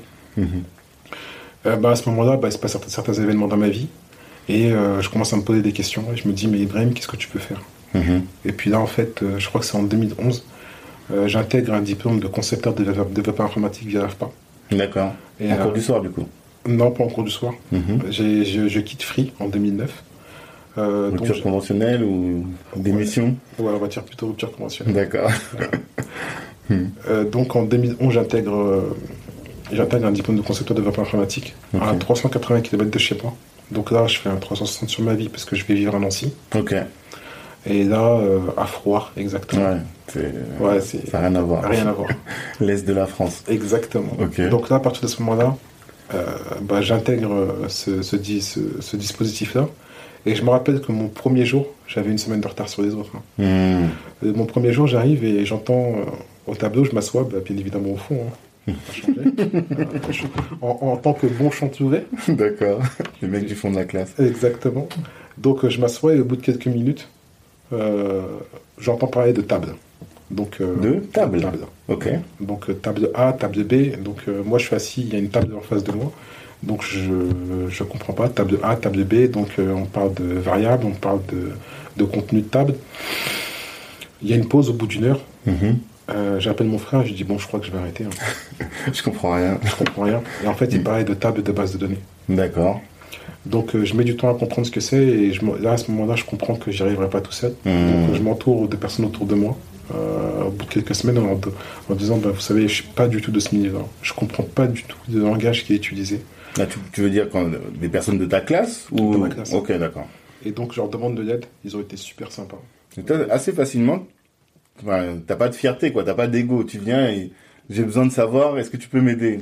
Toujours la, la chose qu'on me dit souvent en fait que je dis souvent c'est que je n'ai pas d'ego D'accord. voilà je n'agis pas pour moi j'agis collectivement Mhm. et dans l'intérêt collectif si Mhm. demain euh, euh, moi avec l'équipe qui m'entoure j'appelle la fine équipe Mhm. Si la fine équipe euh, on peut gagner un million ensemble on ira chercher un million avec la fine équipe Mhm. si euh, on, me, dit euh, Ibrahim c'est un million à toi tout seul je vois limite pas l'intérêt D'accord. c'est pas une question d'argent, c'est une question en fait de, de, de valeur et puis se tirer vers l'avant parce qu'en Mhm. fait à 4 on ira beaucoup plus vite que si euh, et plus loin que si je suis tout seul. Euh, bon après voilà en fait on a fait des choix de vie Mhm. et on essaie de s'intégrer vraiment au niveau de ces choix de vie et on est complètement complémentaires. D'accord. Avec ton équipe. Ouais en fait euh, bah il y a enfin une de mes équipes. Oui. Ouais. Ça, on va y revenir Ouais. parce que je sais qu'il y a énormément de, de projets différents. euh, Il y a la question des couleurs aussi, du, du cerveau, de. Cerveau total. C'est ça, du cerveau total. Mais on va prendre un temps après pour en discuter parce Test que HBDI, test Herman, mais effectivement on en reviendra. on, en- on reparlera de ça après. Donc, euh, t'es à Nancy, t'es en formation. Au début, tu comprends rien, tu te fais aider par tes collègues et euh, là, t'as- t'arrives à avancer, tu commences à t'intégrer. Comme t'as un f- haut potentiel, normalement, ça vient vite après, non? Ça a été dur, mais Ouais. ça, ça, c'est effectivement venu vite parce que je me posais trop de questions. Et en fait, moi, j'arrive pas à passer une étape, jamais j'ai pas compris l'étape d'avant. D'accord. Donc en fait, les cours, ils allaient vite. Mhm. Donc il fallait toujours que je reprenne, que je reprenne, Mhm. que je reprenne. Et, et étant de plus en plus passionné, parce que j'ai choisi ce domaine d'activité, parce qu'il n'y a pas de limite, Mhm. et j'ai toujours eu besoin dans ce que je fais d'aller à la source, c'est-à-dire de comprendre le pourquoi du comment et aller plus loin. D'accord. Donc effectivement, mais je mets un peu de temps, parce que j'ai besoin de comprendre. Et après, bah, très vite, je m'adapte, je vais sur des projets de plus en plus importants. Et en fait, euh, bah, à l'issue de cette, euh, ces études-là, j'ai l'opportunité de venir travailler dans une SS2I à Paris, SS2I alors. C'est Société de services en ingénierie informatique. ok. Qu'on appelle aujourd'hui ESN, c'est C'est ça. entreprise de services numériques. Mhm. Je dis c'est l'agence l'agence d'intérim des, des développeurs, c'est ça C'est un peu ça. D'accord. Donc toi, tu es, salarié de la société et on te place chez des clients et la société, elle, elle- enfin la- la- le client paye. Pardon. Le client paye la, la, le- la SS2I pour ta prestation par jour, quoi. Exactement. C'est ça. Exactement. Donc, de, grâce à cette expérience qui fut extraordinaire, bah, j'ai l'occasion de travailler sur plusieurs projets. Mhm. Je peux travailler sur euh, Digicel, c'est euh, c'est euh, Book Telecom Caraïbes, sur euh, Tel1, c'est un fournisseur d'accès au Zimbabwe. Mhm. Et là, tu es développeur, du coup, tu fais quoi? Tu conçois les sites? C'est quoi ton, ton rôle vraiment? En fait, on était, on était spécialisé dans le domaine des télécoms et D'accord. des outils de gestion au niveau des télécoms, de la création de. de tu sais, auparavant, on avait des cartes à gratter.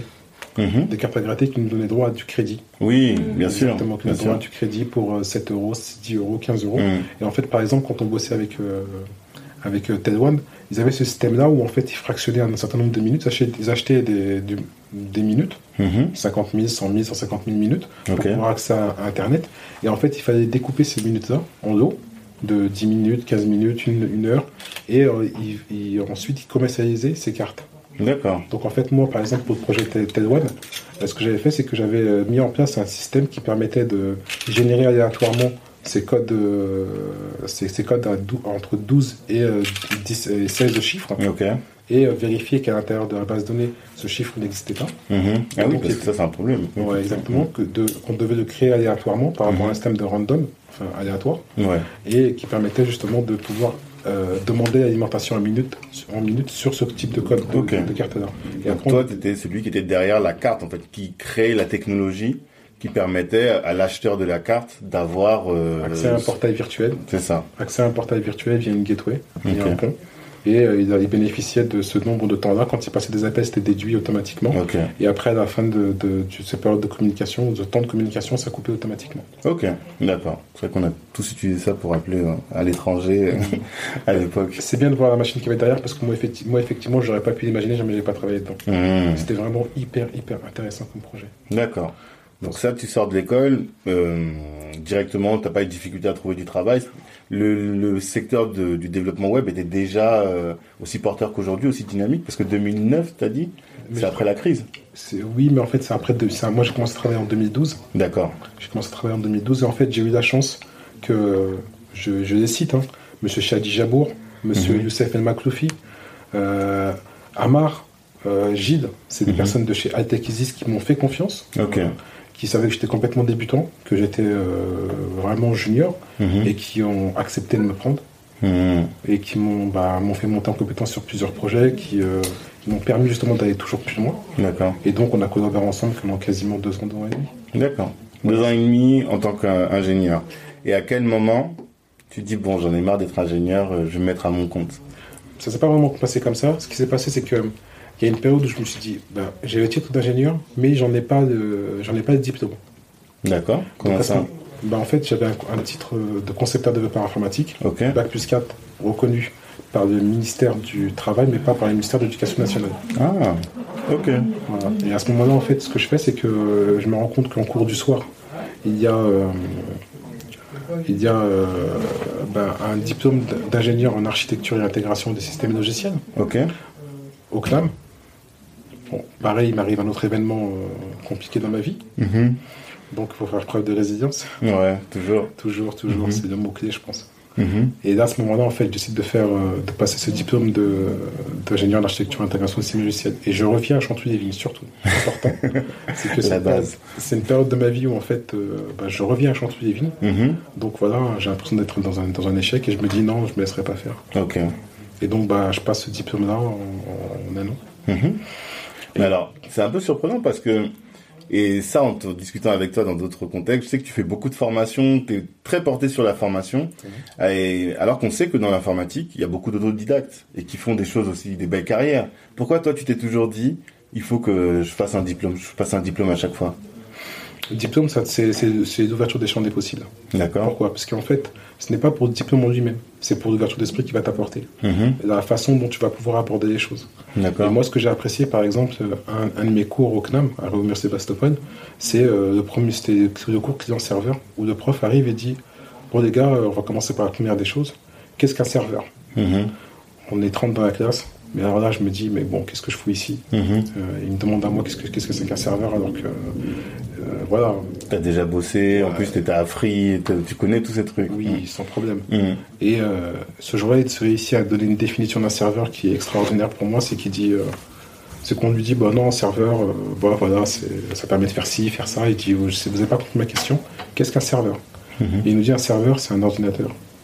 C'est un ordinateur qui, lui, est connecté. D'accord. Et là, je, je l'écoute. Il me donne les définitions d'informatique, il me dit, qu'est-ce qu'est l'informatique Je dis, bon, on me donne des définitions. hein. Et là, il nous dit, l'informatique, c'est la combinaison de trois choses. Hardware, software et réseau. Mhm. S'il y en a un des trois qui n'est pas là, ça ne fonctionne pas. Alors, hardware, software, je sais que c'est le logiciel. Hardware, c'est le- Matériel. le, matériel. Et le réseau, c'est la connexion entre le logiciel et le matériel. Exactement. D'accord. Sans un, sans un de ces éléments-là, l'informatique n'existait pas et n'a- n'aurait pas de sens. D'accord. Et donc là, je dis, mais ouais, mais il y a une vision que, effectivement, qui est complètement logique, mais on n'avait pas apporté auparavant. Hum, Il revenu à la base, quoi. revient à la base. Et Mhm. surtout, il vulgarise. Ouais. Voilà. Donc, Mhm. euh, en le vulgarisant, à ce moment-là, je me rends compte que je peux aller beaucoup plus loin. Mhm. Et plutôt que d'être formé sur un langage en particulier, parce que nous, on sortait d'école Java, là, on- je me rends compte qu'en fait, euh, il y a l'informatique décisionnelle, l'informatique transactionnelle. Mhm. euh, Alors, c'est quoi Mais par contre, je connais pas du tout. L'informatique décisionnelle, c'est euh, l'informatique qui va, qui, va, qui, va, qui va te permettre de travailler sur les transactions. C'est l'informatique transactionnelle qui va te permettre d'effectuer euh, bah, tout ce que tu as besoin aujourd'hui, c'est-à-dire que tu vas sur un site internet, site internet, excuse-moi, Mhm. où tu vas avoir un formulaire, euh, tu vas rentrer un nom, un prénom, et grâce à ça, ça va te permettre de pouvoir collecter des données, tu vas pouvoir euh, créer des actions, acheter, acheter des choses, avoir un panier, euh, supprimer ton compte, modifier ton profil. C'est ce qu'on appelle le CRUD. Euh, c'est-à-dire créer, une créer euh, un élément dans une base de données, le modifier, Mhm. l'insérer et supprimer. Ok. Le CRUD. Create, remove, date, delete. Ok, ça c'est l'informatique transactionnelle. C'est l'informatique de tous les jours. Et après, on a l'informatique décisionnelle, qui est l'étude de l'informatique transactionnelle. Mhm. C'est-à-dire, c'est c'est tout ce qui est système interactif de la décision. Ça veut dire qu'en fait, par exemple, tu vas voir euh, sur, le- sur, le- sur un site de e-commerce Mhm. où tu vas avoir un million de transactions par jour. L'informatique décisionnelle va te permettre de savoir qui est ta cible. Il y a un million de transactions par jour, mais qui, qui, qui, qui est ta cible Est-ce que c'est des personnes qui ont entre 25 et 35 ans Mhm. Euh, Quand est-ce qu'ils effectuent ces opérations-là Entre 14h et 18h Mhm. euh, Pour un panier moyen de combien Mhm. Et ça te permet Donc, justement... Quand tu as dit aide à la décision, c'est vraiment ça, de manière très. C'est ce qui va te permettre de récolter toutes les données Mhm. pour ensuite euh, déci- dé- décider, quoi. C'est ça que tu parles de. Exactement. Ce qu'il y a derrière l'informatique, un, décisionnelle, c'est la BI, la business intelligence, le big data. Ah oui, data. exactement. Et c'est le truc du moment en plus. C'est, ça s'appelle de l'informatique décisionnelle. Après, c'est vrai qu'il faudrait revenir aux fondamentaux et bien définir les choses. Mhm. Mais en fait, euh, tout ce qui est data, big data, business intelligence, c'est de l'informatique décisionnelle. D'accord, d'accord. Ouais. Et donc toi, tu arrives à la, en, en- au, enfin, au moment où tu fais tes études d'ingénieur, là où tu es à la fin finalement des études, c'est là que tu découvres tout ça, quoi. Exactement. Avant, tu avais les mains dans le cambouis, mais tu n'avais pas les- la théorie. Exactement. Et aujourd'hui, je me rends compte par rapport à des personnes que je suis amené à former sur des domaines bien spécifiques. Par Mhm. exemple, aujourd'hui, en fait, on a, on a la chance euh, d'avoir un centre de formation qui fait de la reconversion professionnelle. Ok Et euh, bah, il y, a, il y a une personne que j'accompagne et j'étais en pleine discussion aujourd'hui avec lui qui me disait que bah, il était vraiment content de pouvoir fournir cette expertise et qu'aujourd'hui il était reconnu en tant qu'expert. Pourtant, ça fait que 8 mois qu'il est dans le domaine. Mhm. Et qu'en fait, par contre, euh, il, y avait, il, y a eu, il y a eu des échanges euh, hier et avant-hier avec, euh, avec euh, sa direction Mhm. qui lui parlait de certaines technos, de certaines façons de faire que lui ne connaissait pas et qui se rendait compte qu'il était en manque de culture générale. Culture générale, mais toujours appliquée à, la, à cette techno-là, enfin à son domaine d'activité. Ok. son domaine d'activité. Mhm. Et je lui ai dit que c'était pas grave, qu'aujourd'hui, euh, lui était là pour effectuer une prestation dans un domaine bien précis, qui était, vraiment professionnel dans ce domaine-là, mais qu'effectivement, avec le temps, il fallait qu'elle ouvrir les champs des possibles et qu'il qu'il monte en compétence sur la culture générale, sur l'IT, de manière plus générale. Donc toi, tu penses que on peut pas euh, être bon dans son poste si on est que sur une si on a que la compétence technique. Il faut avoir une vision globale de sa matière. Moi, je pense que euh, vision globale, oui, c'est bien, ça ramène toujours une touche en plus. D'accord. Et aujourd'hui, l'expertise informatique est bien, la technique c'est bien, mais moi je mettrais plus en avant l'expertise métier. Mhm. Euh, quel que soit le développeur qui arrive et qui est bon dans son domaine et qui est capable de monter un site, un site internet en trois jours, s'il n'a pas compris le besoin du client, et s'il n'a pas compris que le, le client, lui, sa, sa capacité métier, c'est dans le domaine des assurances et qu'il lui développe un produit dans la banque, Mhm. il aura développé, développé un produit certainement génial, Qui sera pas adapté. mais qui ne sera pas adapté à la situation. C'est vrai que c'est là où on revient à- au QE dont tu parlais tout à l'heure. C'est-à-dire que le mec, il va être très bon pour euh, coder, euh, créer l'infrastructure, mais s'il n'est pas à l'écoute du patient, s'il n'a pas ce qu'on appelle les soft skills, il va pas être en mesure de euh, répondre aux besoins, quoi. Exactement. Et toi, quand tu recrutes, tu, re- tu cherches quoi? Plus les soft skills, plus le QE ou plus le QI Aujourd'hui, j'ai passé l'étape du, euh, des hard skills. Mhm. Euh, je pense que les compétences, on arrive assez facilement à les identifier en Ouais. termes de hard skills. Aujourd'hui, on est vraiment dans une, dans une ère qui est, qui est nouvelle, enfin, et où, en fait, moi, j'essaie d'identifier le plus possible tout ce qui est euh, soft skills. Ok. Et en fait, les soft skills, plus difficiles à repérer, mais il est important d'écouter. Mhm. Quand on a un interlocuteur en face de soi, il est important d'écouter, d'écouter son parcours de vie et la façon Mhm. dont il se présente et la façon dont il amène les choses. D'accord. Et les questions peuvent être, euh, plutôt que d'avoir des questions bien spécifiques, euh, donnez-moi cinq qualités, donnez-moi cinq défauts, Mhm, voilà, non, partir vraiment vers euh, votre expérience, à creuser, euh, essayer de challenger, comprendre le pourquoi du comment, tourner autour du pot, amener des discussions ouvertes, et même au niveau aujourd'hui des process de recrutement. Bah, auparavant, on avait essayé, euh, enfin, on avait le, le système face à face. Ouais. Aujourd'hui, je pense qu'il est important, euh, euh, vu la conjoncture et ce qu'on a vécu hein, à, travers, à travers le Covid, hein, Mhm. euh, c'est de peut-être essayer des process de recrutement plus euh, dématérialisés via du Skype. Ah.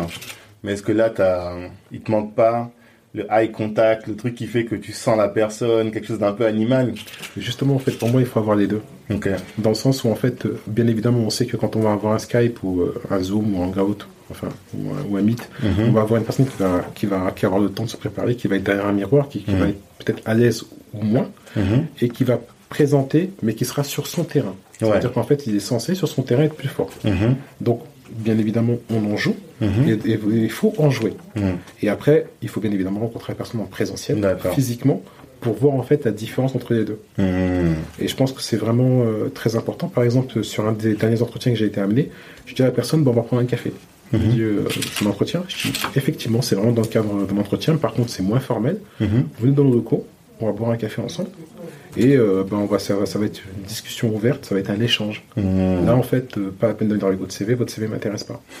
Parce que tu avais déjà lu le CV. Sur LinkedIn. Ouais. Sur LinkedIn, c'est une personne qu'on avait prospectée qui nous intéressait. Mhm. Et effectivement, on lui a demandé de pas venir avec son CV, mais vraiment pouvoir échanger sur ce qu'elle pensait des fonctions de, de RH. D'accord. Et donc là, tu te retrouves, comme là on est, euh, sauf qu'il y aurait du café, et Exactement. discussion franche sur euh, n'importe quel sujet. On a, on a identifié deux sujets. D'accord. C'est euh, ben, l'avenir du poste de RH, Ok. ok, dans un premier temps. Et deuxième sujet, ben, l'avenir des indépendants. Ok. Ah parce que. Faudrait qu'on parle de tes activités du coup. Là, c'est sur une de tes activités, de, sur l'activité SS2I, ESN. Exactement. Ok. Sur euh, IT Technologie Engineering. D'accord. Donc tu recrutais une personne qui devait prendre en charge les ressources humaines, Mhm. et donc tu voulais euh, savoir si elle avait la compétence plus large, Mhm. et aussi si elle connaissait, parce que tu avais déjà identifié, comme tu la prospectais, Mhm. tu connaissais déjà ses compétences euh, hard, quoi. Ses compétences, ses compétences hard, l'équipe avec, avec, avec laquelle elle avait travaillé, Mhm. même euh, limite quelques, quelques-unes de ses références. Ouais. Voilà. Donc en fait, on avait identifié une personne qui pourrait correspondre vraiment à notre projet en, en projet en d'entreprise. D'accord. Alors, euh, juste pour revenir dans l'historique, on est arrivé à la période où tu finis ton diplôme. De- tu travailles d'abord ou tu te lances directement à ton compte? Ah non, t'étais en SS2I d'abord. J'étais en ouais, c'est ça. SS2I, je passe le Mhm. diplôme en même temps.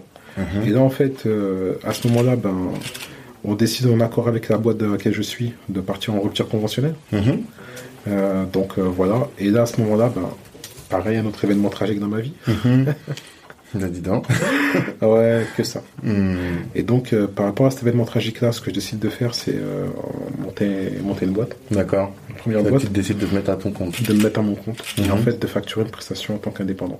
Mais c'est l'événement qui t'a conduit à te mettre à ton compte? Ou t'avais déjà, quand t'étais en, tu faisais tes études, tu t'es déjà dit non, il faut qu'à un moment je me mette à mon compte. Qu'est-ce qui te, qu'est-ce qui te motive? Cet événement-là. D'accord. Ouais, cet événement-là. Qui était celle de mon père. Ok, Voilà. d'accord. Euh, pourquoi? Parce qu'en fait, euh, j'avais toujours eu des projets entrepreneuriaux, mais pour l'instant, tous les projets entrepreneuriaux que j'avais menés n'avaient pas ramené une, une franche réussite. Ok. Voilà, c'est toujours des, des réussites à demi-teinte Mhm. ou des fois des échecs carrément. Ok. Voilà, donc là, en fait, euh, bah voilà, repartir à, à quasiment 33 ans vers un nouveau projet entrepreneurial, c'était quand même assez risqué. Mhm. Dans le sens où j'avais la possibilité aujourd'hui, maintenant que j'avais de l'expertise, de pouvoir juste facturer de la prestation ou, ou juste être salarié et puis euh, s'assurer un revenu de 3000 euros net Mhm. euh, par mois Mhm. avec encore 2, 3, 4 ans d'expérience. 3000 euros, c'était pas suffisant. Euh, j'ai pas fait vraiment. Enfin, bien évidemment, il y avait l'aspect financier, Mhm. toujours qui que je prends toujours en compte. Euh, mais il y avait également une revanche sur la vie, une revanche sur moi-même. D'accord. Voilà. Ayant passé un certain nombre d'étapes dans ma vie, là, je, je sentais que c'était le bon moment pour moi, ne serait-ce que de passer indépendant. Ok. Donc au début, première, première étape, c'est tu crées pas une société, mais tu es en freelance. Exactement. Ok. Donc, euh, ben, bon, déjà, ben, je mets encore un peu de temps. Je me donne le temps, il faut donner le temps au temps, parce qu'en fait, faut, bien sûr, il faut faire preuve de résilience, mais il faut pouvoir absorber certains chocs. Mhm. Donc, je donne autant au temps, et puis à ce moment-là, je commence à prospecter. Et en mars 2015, j'intègre euh, une assurance, Mhm. où je facture de la prestation de service, et là, en fait, je fais du test. Du test, du Là, test. t'étais freelance. Exactement. Et euh, t'es pas, t'as pas fait comme font souvent les gens qui ont leur, qui bossent pour un- une entreprise et ensuite elles se disent, bah, je vais facturer ma prestation à cette entreprise. Non, Non, là, en fait, démarché. on est parti à la démarche, et on a démarché, et en fait, je suis passé par une SS2I de taille plus importante, Mhm. qui, a- qui m'a placé, et Mhm. donc euh, qui m'a porté sociétalement. Ok, C'est du portage sociétal. que tu Euh, connais bien. Effectivement. Parce que t'as une société de portage salarial aussi. Salarié sociétal. ouais. Ok. Euh, et juste avant ça, en fait, euh, ce qui m'a vraiment décidé, c'est que euh, petite, ouais, je sais pas si c'est une revanche, mais en fait, grâce à un ami, j'ai l'opportunité de rencontrer le ministère des, des Guinéens à l'étranger. Ok. Et avec ce ministère-là, en fait, il mène un audit pour pouvoir déterminer comment il pourrait lancer une action de recensement Mhm. de la population de- des ressortissants guinéens vivant en, en- En Occident. en Occident. Mhm. Donc là, en fait, euh, je me rends compte que je peux répondre à ce type d'appel d'offres. Euh, là, on prend contact avec mon ancien patron avec qui j'ai fait la rupture conventionnelle. Mhm. On arrive à s'entendre. On mène un projet où cette fois-ci, je ne suis pas, comment dirais-je, je ne suis pas salarié, Ouais. mais je suis plutôt apporteur d'affaires. Mhm. Et donc, euh, une partie, bah, je pourrais la facturer, direct- facturer directement ou, euh, où je vais apporter une vraie valeur ajoutée en termes d'intégration logicielle. Et là, tu es, toujours dans la tech. Enfin, tu as toujours un peu les mains dans le cambouis, quoi. J'ai les mains dans le cambouis. Mhm. Par contre, là, c'est moi qui, qui ramène l'affaire. Ouais. Donc, il y a plutôt une fierté, parce qu'en fait, euh, voilà, j'étais salarié il y a quelques mois, et puis euh, je reviens vous voir quatre mois après. Je, je, je pousse la porte et je leur dis, ben, j'ai un projet pour vous, il y en a pour un million d'euros. Ouais. Combien? Un million Un million? Ouais, Ok. en- à l'époque, Sur un projet Sur un projet, ouais. Mhm. Donc euh, là, voilà, je suis quand même assez fier de ce que je peux ramener. Et puis là, on Mhm. m'écoute. Mhm. On- Je réussis à faire venir M. Bantama, Ansuman Bantamasso, qui était à l'époque un ministère des, ministre des Guinéens de l'étranger. Ok. Il vit en France par l'intermédiaire de mon ami Pierre Champ. Mhm. Et là, en fait, on sort dans cette opération qui n'aboutira pas pour, pour raison. X ou Y. hein. Mais euh, en tout cas, on sort dans cette opération-là, qui est super intéressante. On va à l'étranger, on va en Guinée, on reste une vingtaine de jours, où, je, où je me rends compte qu'en fait, euh, au-delà de, de mes compétences de développeur, j'ai également des compétences euh, au niveau de- du relationnel et de l'expression des besoins. Mhm. Donc ça me permet de, bah, d'é- d'élargir encore, ma- d'élargir encore mon panel. Et ça, avant, tu l'avais pas identifié? J'avais identifié, mais en fait, tu as toujours des moments où tu te poses la question, tu te dis est-ce que je pourrais faire? Mhm. Est-ce que vraiment je pourrais faire? Et en termes de conduite de projet, je me sentais pas légitime parce que justement, moi, j'avais pas autant de temps, d'années euh, de, de, de- de- D'expérience dans ce domaine-là. Et donc, euh, je me disais, je suis pas légitime parce qu'il faut quand même se rappeler que c'était en 2014. Et donc, euh, moi, j'ai fait ma formation en 2011. Mhm. Donc, ça fait que ça faisait-. J'étais, j'étais considéré par tout le monde comme un junior. Mhm. Donc après trois ans d'activité, il est dur d'arriver et de dire que bon moi je sais où j'ai envie de faire. Bien sûr. Donc euh, après on peut appeler ça de l'humilité, mais en tout cas j'étais toujours faire mes pairs. Mhm. Et euh, bah, sur ce projet-là j'ai un peu pris le lead. Et là j'ai pu prendre confiance en moi. D'accord. Et c'est à partir de ce projet-là, quand je suis revenu, je me suis dit là je vais vendre de la prestation. Là je suis prêt. Mhm. Ok. Donc euh, j'ai intégré l'assureur. Et pendant deux ans et demi, je passe deux ans et demi génial. Mhm. Génial où en fait euh, je ne fais qu'apprendre. Je suis avec euh, des, des, des cadors. Mhm. Benoît et Silver. Les gars, franchement. euh, Il y a vraiment du name dropping. Ouais, non, mais voilà. En fait, bah, ils savent, on savent, on se sait. Mhm. Et euh, voilà. En fait, C'est des gens qui t'ont accompagné, qui t'ont ah ouais, coaché. franchement, euh, il y a Mehdi Lahdou également. Il y a, il y a euh, ouais, Paul Adrien Bedbez. euh, Voilà, c'est des gens vraiment dans leur domaine d'activité. Il y a Alice, euh, y a Alice Dumazer. C'est vraiment des personnes qui. Euh, pff, génial, en fait. Mhm. Il y a Asma. Ouais, vraiment. euh, voilà, pas- partenaires du coup, parce que là, c'était, euh, eux, ils étaient chez l'assureur, c'est ça? Ils étaient souvent c'était soit des internes, soit des prestataires. Et la plupart Ok. étaient prestataires. Mhm. Et en fait, on était sur un projet BI où en fait il fallait BI. vraiment business intelligence, Ok. où il fallait vraiment créer un produit. Mhm. Et euh, notamment, c'est des produits de- d'aide à un système interactif de la décision. Donc, c'était des cubes, des rapports, D'accord. euh, pour justement pour pouvoir suivre l'activité, pour pouvoir contrôler, pour pouvoir faire des ajustements Mhm. qui ont permis en fait de pouvoir maximiser le chiffre d'affaires ou maximiser les revenus ou créer de nouveaux partenariats mettre en place de nouveaux produits. Voilà, tout ça, c'est euh, bah, une équipe. hein. Mhm. Quand je suis arrivé, on était 6 et à la fin, on était 18. Mhm. Donc, euh, voilà, c'était vraiment une expérience, une expérience très, très, très enrichissante. Et c'est de là que bah, j'avais déjà fait de l'entrepreneuriat auparavant. Mais là, je me suis dit, waouh, il y a un boulevard. Ouais. Il, y a, il y a quelque chose à faire. Mhm. Donc, euh, j'ai créé euh, une ESN. Et après, une boîte de portage. Et après, bah, tu connais l'histoire. hein. Donc, tu as créé une ESN, le, ton, ton business, c'était, tu recrutes des développeurs et tu les places dans les boîtes. développeur ou en tout cas euh, expert en informatique, que ce soit product owner, que ce soit maîtrise d'ouvrage, Mhm. que ce soit euh, testeur, que ce soit enfin des experts dans Et tu es tout seul sur ta boîte? Non, sur e-technology engineering, je suis avec monsieur Mamadou Soumari. Ok. L'homme fort, on le salue. Exactement. Et je précise euh, euh, champion en, en MMA. C'est pour ça que je dis l'homme fort. l'homme fort. D'accord. Heat Technology Engineering. Ok.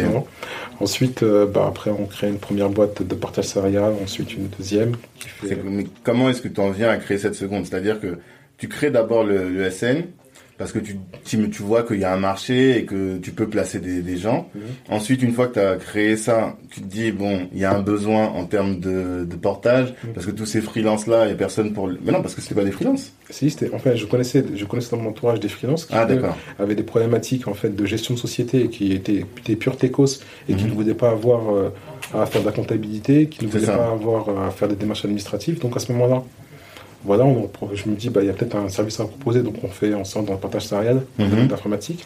Après dans le partage salarial, dans le domaine du gaz and oil, Je connaissais Du du gaz en oil. Gaz and... Ah, d'accord, ok. Pétrole et euh, gaz. Ouais, exactement. Donc, euh, et là également, il y, a un- y a un facteur. Et puis après, on se dit, bon, ben, on connaît pas mal de monde euh, qui, qui, qui pourrait être intéressé par des formations, de reconversion. Donc, euh, on a monté une boîte de formation, après une boîte de certification de centre de formation. Et puis, euh, Alors, là, moi, c'est ma question. Je vois à mon petit niveau avec euh, mes deux petites activités, je suis toujours débordé. Là, il y a vraiment un enseignement. Comment tu fais pour gérer? Alors, aujourd'hui, tu as combien de boîtes? Est-ce que je suis obligé de répondre? Est-ce qu'on dit que tu as plus de 6 boîtes? Ouais, Plus de 8 ouais. Comment tu fais pour gérer toutes ces boîtes? Euh, tout seul, ce serait impossible. Ok. Ok, donc euh, je me suis entouré d'hommes forts, même j'irai plus loin, d'hommes très forts. D'accord. Euh, J'ai identifié ce sur quoi je peinais. Mhm. Déjà, faut, je pense que le plus important, c'est déjà de se connaître, d'apprendre à se connaître. Une fois qu'on apprend à se connaître, on sait ce sur quoi on peut apporter vraiment de la valeur, Mhm. ce sur quoi on est bon, ce sur quoi on l'est moins. Mhm. Et grâce à ça, en fait, je me suis entouré de personnes qui avaient des compétences que moi je n'avais pas. D'accord. Et donc, euh, bah, après, une fois qu'on a identifié ça, il faut identifier également par rapport au domaine d'activité ce dont on a besoin. Mhm. Et là, euh, on a pu construire les entités qu'il fallait avec les hommes dont on avait besoin. Alors, toi d'abord, comment tu as fait pour apprendre à te connaître? Et si tu aujourd'hui tu devais te décrire, tu serais, ce serait quoi tes qualités? Parce que moi, tu, je me souviens, tu avais parlé de stratégie beaucoup et euh, de finance. Non, la finance c'est venu après. Mais tu parlais beaucoup de stratégie au départ. Comment tu as fait pour apprendre à te connaître? Est-ce que c'est l'expérience? Parce que là, quand même, tu arrives à, en 2014, c'est ça? Tu avais donc 34 ans. Mhm. Donc là, maintenant, tu avais fait, en plus, tu avais fait plein d'activités différentes. Forcément, tu, tu devais bien te connaître. C'est ça? Euh, je pense que j'ai vraiment, j'ai vraiment, vraiment, vraiment appris à me connaître, euh, on va dire à peu, à peu près aux alentours de 2016, Mhm. où vraiment j'ai commencé à me poser les bonnes questions sur moi. J'avais, une- j'avais, j'étais, déjà j'étais beaucoup plus stable. D'accord. Voilà, euh, j'étais plus stable financièrement, j'étais beaucoup plus stable économiquement, j'étais beaucoup plus stable euh, en termes de famille. Mhm. Euh, et là, en fait, j'ai commencé à me poser les bonnes questions et j'ai commencé à établir des modèles de référence. Mhm. en me disant, voilà, bah, aujourd'hui, euh, si je me dressais un objectif, si l'objectif, je suis une connerie, c'est un million d'euros de patrimoine. Ok. Voilà, un million d'euros de patrimoine, quels sont les éléments qui me permettraient d'y arriver? Et au bout de combien de temps? Mhm. euh, je, pourrais, je pourrais y arriver avec les moyens que j'ai actuellement Mhm. Et après, je me suis dit, ok, bon, ça c'est les moyens que j'ai actuellement, donc il me faudrait peut-être euh, 40 ans. Mhm. Avec et demain, si jamais j'avais le double de moyens, il me faudrait combien de temps? 30 ans. Et puis après, tu te commences à poser des questions. Ou si jamais je veux arriver à, à- à y arriver euh, dans 5 ans, qu'est-ce qu'il va falloir que je mette en place? Ok. Qu'est-ce que j'ai, moi, à ma disposition? Quels sont les éléments aujourd'hui à 34 ans, ou 35 ans, ou 36 ans, sur lesquels euh, j'ai été bon ou j'ai été moins bon? Mhm. Euh, Quels sont les éléments sur lesquels je vais plus vite que les autres? Mhm. Et pas forcer sur ses faiblesses, mais bien au contraire sur ses forces et laisser les faiblesses aux autres. D'accord. Ça, c'est Arsène Wenger, le coach de euh, Arsenal. Exactement. C'est lui, je suivais une conférence où il parlait de management et il disait ça. Il disait, euh, avec ses joueurs, il insiste surtout sur les forces de ses joueurs et les faiblesses, il les fait travailler un peu, mais il dit on construit sa carrière que sur euh, ses forces. Et toi, c'est ce que tu dis du coup. Je suis tout à fait d'accord. Pour moi, on construit sa carrière, on construit quelque chose, on construit de la valeur sur ses forces. Et en fait, là où tu n'es pas bon, où tu es moins bon, jamais tu devais, jamais par exemple, il fallait que euh, un coup, euh, bah, on parle typiquement, on va parler du foot. Mhm. Euh, on sait que Kylian Mbappé, il est très rapide. Ouais. Maintenant, en fait, on va peut-être dire que, euh, je sais pas, moi, peut-être euh, au niveau des dribbles, il est peut-être moins bon, Mhm. ce qui n'est pas son cas. hein. Mhm. Et- il est peut-être moins bon. Maintenant, euh, est-ce qu'il serait plus pertinent de, lui f- de, lui- de le faire monter en compétence sur les dribbles, ce qui pourrait, ce qui pourrait mettre peut-être euh, 4, 5, 6 ans? Parce qu'en fait, si- s'il a fait déjà en centre de formation et qu'il n'a pas réussi à se démarquer en centre de formation grâce à ça, Mhm. ce serait peut-être plus compliqué une fois qu'il arrive mature. Mhm. Mais par contre, si on, essaie d'améliorer de quelques centièmes sa vitesse sur des actions bien précises, Mhm. sur des moments où on a besoin de lui faire comprendre que c'est pas la peine de courir sur euh, 90 mètres euh, tout le temps, mais qu'en fait sur euh, un minimum d'interaction et euh, sur euh, un contrat, un contrat dans une situation bien précise, il suffit juste de pousser la balle pas à 1 mètre, mais à 1 mètre 80 Mhm. et courir derrière et faire une accélération et là taper dans le coin de la lucarne, il a 90% de chance de, de mettre le but. Donc voilà, c'est vraiment connaître ses forces et sur quelle intensité on peut travailler. Donc, tu es dans l'hyper spécialisation. Une fois que tu as identifié la force d'un de tes gars, tu dis bon, toi, tu vas faire ça et tu vas faire que ça et euh, il faut que tu, tu pètes tout avec ça, quoi. On est dans l'hyperspécialisation et on est en fait dans, dans le vouloir, dans, ce que les gens veulent. Euh, moi, j'ai par exemple un coordinateur projet, Mhm. M. Domingo Correa, Qu'on salue également. qu'on salue également, qui est un cadre dans ce domaine-là Mhm. et qui euh, a une vision 360. Ok. C'est-à-dire qu'il est capable de gérer plusieurs choses en même temps, Mhm. il est capable de donner son avis et il a une vision à 1, 3, 5 ans et capable également de pouvoir euh, ben, non seulement coordonner mais mettre en avant et tirer le jus de Mhm. chacun. Ok. Par contre, j'ai d'autres personnes. Euh, Imran Hanif, c'est le créatif. Mhm. Imran, c'est euh, c'est euh, la lune. Ailleurs, on y va. D'accord. Il n'y a pas de problème. De toute façon, il faut juste construire une, construire une fusée. En plus, pour la fusée, c'est bon, on a tous les acteurs pour le faire. Mhm. Donc, il nous faut euh, de, multi- de- de multiples compétences Mhm. et il faut que chacun puisse trouver sa place. J'ai Ali, qui lui, euh, ben voilà, c'est le vert.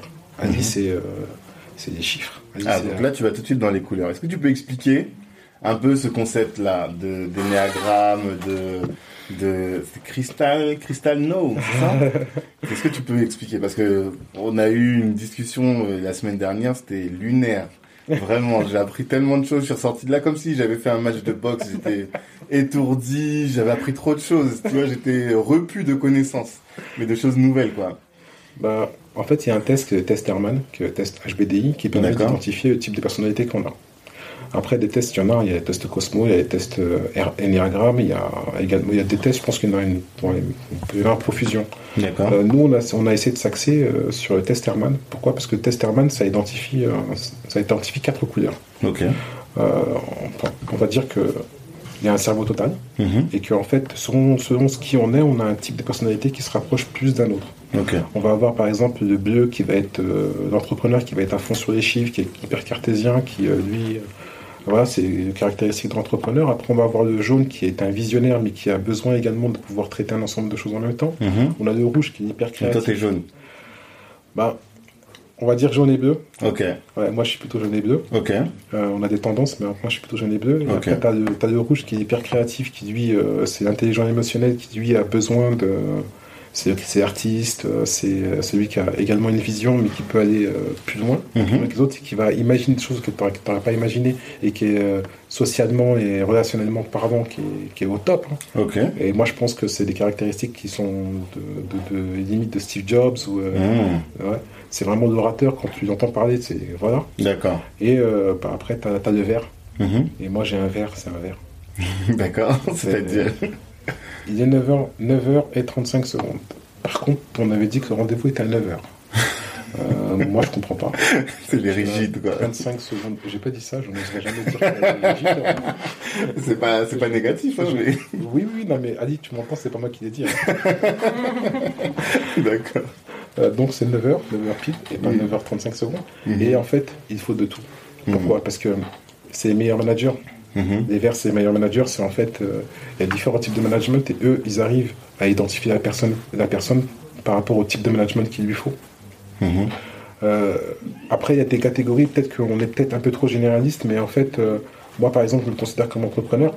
Et entrepreneur, en fait, en, en management, s'il faut le faire, je le ferai, mais je ne suis pas la meilleure personne pour le faire. Mhm. Donc, vaut mieux que pour cette, cette étape-là, on prenne la meilleure personne pour le faire. Mhm.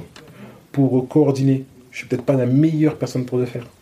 Et donc, je prendrai toujours la meilleure personne, mais s'il faut le faire, on le fera. D'accord. Voilà, en fait, c'est c'est en réunissant ces éléments-là qu'on se dit qu'est-ce qu'on a, qu'est-ce qui nous manque et Mhm. qu'est-ce qu'il nous faudrait. D'accord. Donc c'est pour ça que tu es toujours en équipe. C'est que quand tu dis cerveau total, c'est l'équipe dans sa globalité. Chacun a une compétence particulière. Et pour toi, tu dis Complémentaire. pour ouais complémentaire exactement. Et tu dis que pour faire un projet ambitieux ou en tout cas un projet qui réussit, il faut qu'il y ait une de, de chacune des couleurs, en tout cas une personne avec une de couleur dominante. Et c'est ça qui va permettre d'avoir le cerveau complet pour euh, une une entreprise qui réussit quoi. Exactement. C'est ça. Donc à chaque fois que tu t'entoures de quelqu'un, tu essaies de vérifier quelle est sa couleur. Enfin, que tu rencontres quelqu'un, tu essaies de vérifier quelle est sa couleur. J'essaie d'identifier déjà ce que moi je n'ai pas. Et, D'accord. je, et la personne, en fait, après une préqualification, effectivement, on verra, on verra si elle, rentre dans, dans, ce dans ce dont on a besoin. Hmm. Par exemple, si demain je suis amené à prendre une personne euh, dans la RH, je ne prendrai pas un créatif. Ouais. Je ne prendrai pas une personne rouge.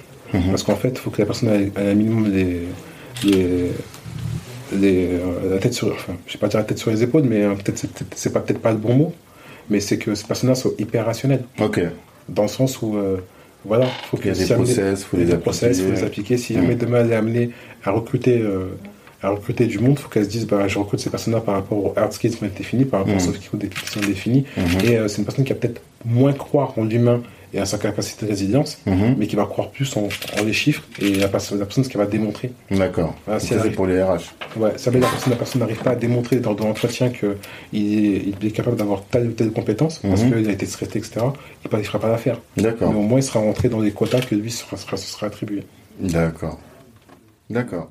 Donc ça, c'est euh, en termes d'équipe. Mais après, euh, comment tu fais pour les trouver, ces gens? T'as un réseau énorme, tu fais beaucoup de rencontres, tu sors souvent, comment Ou bien tu, tu pioches que dans ton, dans ton entourage? De tout. Euh, bien évidemment, l'entourage, bien évidemment, le réseau. Mhm. Après, euh, je ne me ferme aucune porte. D'accord. Je peux être aujourd'hui au Luxembourg, demain, demain aux États-Unis. Singapour. Euh. demain à Singapour, par exemple. par exemple. par exemple. Mhm. je ne me ferme aucune porte. Mhm. Et, aucune mesure de discrimination, quelle qu'elle soit. Aucune. Ouais. Euh, j'ouvre les champs des possibles. Et en fait, j'ai confiance en l'humain. Hmm. Et ça, à, savoir que chaque personne que je vais rencontrer a des compétences que, que je pourrais utiliser tôt ou tard. Ah oui, donc tu fais partie de ceux qui disent que personne n'est bon, personne n'est mauvais. Hmm. En fait, tout dépend de la tâche et du besoin qu'on peut avoir. Et si la personne n'est pas bonne, c'est juste qu'elle n'est pas à la bonne place. C'est ça? Tout à fait. D'accord. Pour moi, si une personne, en fait, déjà n'est pas à l'aise dans ce qu'elle fait et si jamais elle n'arrive pas à, avoir, à, fournir le rendu, c'est peut-être parce qu'elle n'est pas positionnée au bon endroit. Mhm. Donc il y a chez moi un système de chaise musicale qui fait mhm. que, en fait, par exemple, j'avais un chef de projet qui lui était chef de projet et qui, euh, on n'arrivait pas à avoir, à avoir ce qu'on voulait, les attentes. Mhm. On, a, on a remplacé par une personne de beaucoup plus senior. On l'a mis à un poste clé en termes de communication et il excelle.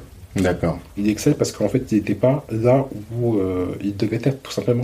Et en fait, il a fallu un travail d'accompagnement des tests, euh, du test sur certaines choses pour voir, pour se rendre compte qu'en fait on avait un haut potentiel au niveau de, de l'art de, de la communication, mais qui était pas qu'on n'avait pas pu identifier auparavant. Mmh. Et du coup, vous lui avez fait quoi? Faire un test de comment on appelle ça? Un test d'aptitude pour savoir un peu, ou bien juste vous l'avez mis dans d'autres postes petit à petit Comme il avait un, périmètre qui était assez large, mmh. lorsqu'on demandait vraiment de, des tâches bien spécifiques en termes de cadrage et de périmétrage de projet, ça mettait pas mal de temps. Mmh. Par contre, on demandait des tâches beaucoup plus créatives, où on lui demandait euh, euh, de, faire un post pour, euh, pour une publication sur les réseaux sociaux, où on lui demandait de vérifier le landing page, où il était beaucoup plus proactif sur ce, genre de mmh. tâches et en termes d'exécution hyper rapide.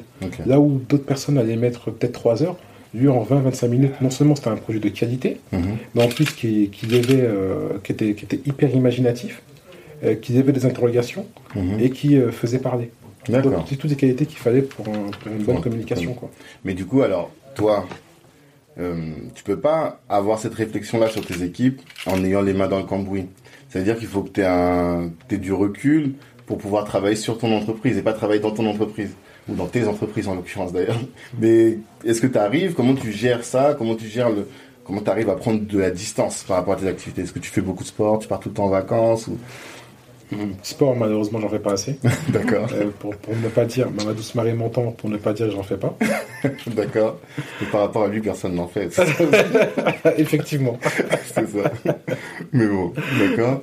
Euh, euh, je pense que le fait que je ne sois pas là 5 euh, jours sur 5 sur une entreprise, je pense mhm. que ça aide beaucoup. Dans le sens où, par exemple, sur les technologies engineering, j'y suis à 2-3 jours par semaine. Euh, les autres activités, j'y suis une demi-journée, une journée. Une, journée. Mhm. ça, me, permet en fait de sortir la tête du conduit, de mhm. voir ce qui se passe ailleurs. Je, multiplie également les rendez-vous avec les porteurs de projet. Je multiplie également les rendez-vous avec euh, des partenaires. et je fais pas mal d'interactions. Ce qui fait que je sors de, ma zone de confort, je, sors de là où je suis.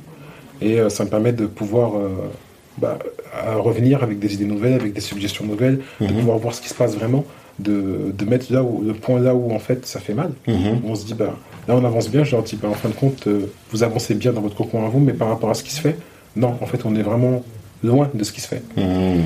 Voilà. Et puis, bah, voilà, je suis à MBA. Ouais, alors ça c'est un autre aspect, effectivement. Tu te formes beaucoup. Parce que du coup, c'est ce qu'on avait dit tout à l'heure par rapport au, au, fait que tu allais toujours faire des diplômes.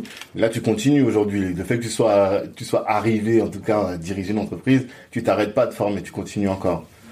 là, je suis un exécutif, un exécutif MBA en management euh, et entre- entrepreneuriat IT, informatique. D'accord. Mhm. Donc euh, voilà, Euh, j'ai commencé en novembre 2019. Donc là, on a fini la partie théorique. Là, on est parti sur un mémoire sur la partie projet. Ça m'a nécessité beaucoup, beaucoup de temps et de mobilisation. Mhm. Mais franchement, j'y ai appris beaucoup, D'accord. Euh, Qu'est-ce que tu as appris? Notamment d'une matière qui est le management de l'innovation. Ok. Et moi, je pense que c'était une révolution. Mhm. Ouais, dans le sens où en fait, euh, l'innovation, euh, c'est pas, pas quelque chose qui arrive du jour au lendemain où il y a une personne qui se réveille et qui dit j'ai une idée Mhm. et donc je vais la mettre en application. Non, Mhm. c'est quelque chose qui se travaille. Mhm. Et donc en fait, c'est des, méthodologies qu'il faut mettre en place, comme le diagramme d'Ishikawa, comme le brainstorming. Le le diagramme de Shikawa. d'Ishikawa. Tishikawa D'accord. Je ne sais pas du tout. Ouais, C'est quoi? Euh, c'est une technique en fait où on appelle ça en arrêt de poisson, où en fait on va revoir les process de la société, on va les analyser et on va les mettre dans l'air du temps. Toujours se remettre en question. D'accord. Il y a également le brainstorming, que, tout, le monde, que tout le monde connaît plus ou moins. Mais qui est pas mal critiqué maintenant, le brain- brainstorming. Parce que hum, ça dépend comment on, comment on l'amène. Moi, je pense que le brainstorming, c'est toujours intéressant. Mhm. Tout dépend de l'équipe qu'il y a autour. Et surtout, en fait, il faut le cadrer. D'accord. Partir faire du brainstorming pour du brainstorming, pas d'intérêt. Mais par contre, si au bout d'un moment, en fait, par rapport à son business model, on est amené à se poser des questions et que on est amené à se dire, bah vas-y, là, ce qu'on va faire, c'est qu'on va se consacrer une heure par rapport à notre modèle économique et voir quelles sont les différentes possibilités qu'on peut, qu'on peut avoir, et notamment faire de la rétro-ingénierie par rapport à des concurrents. Rétro-engineering.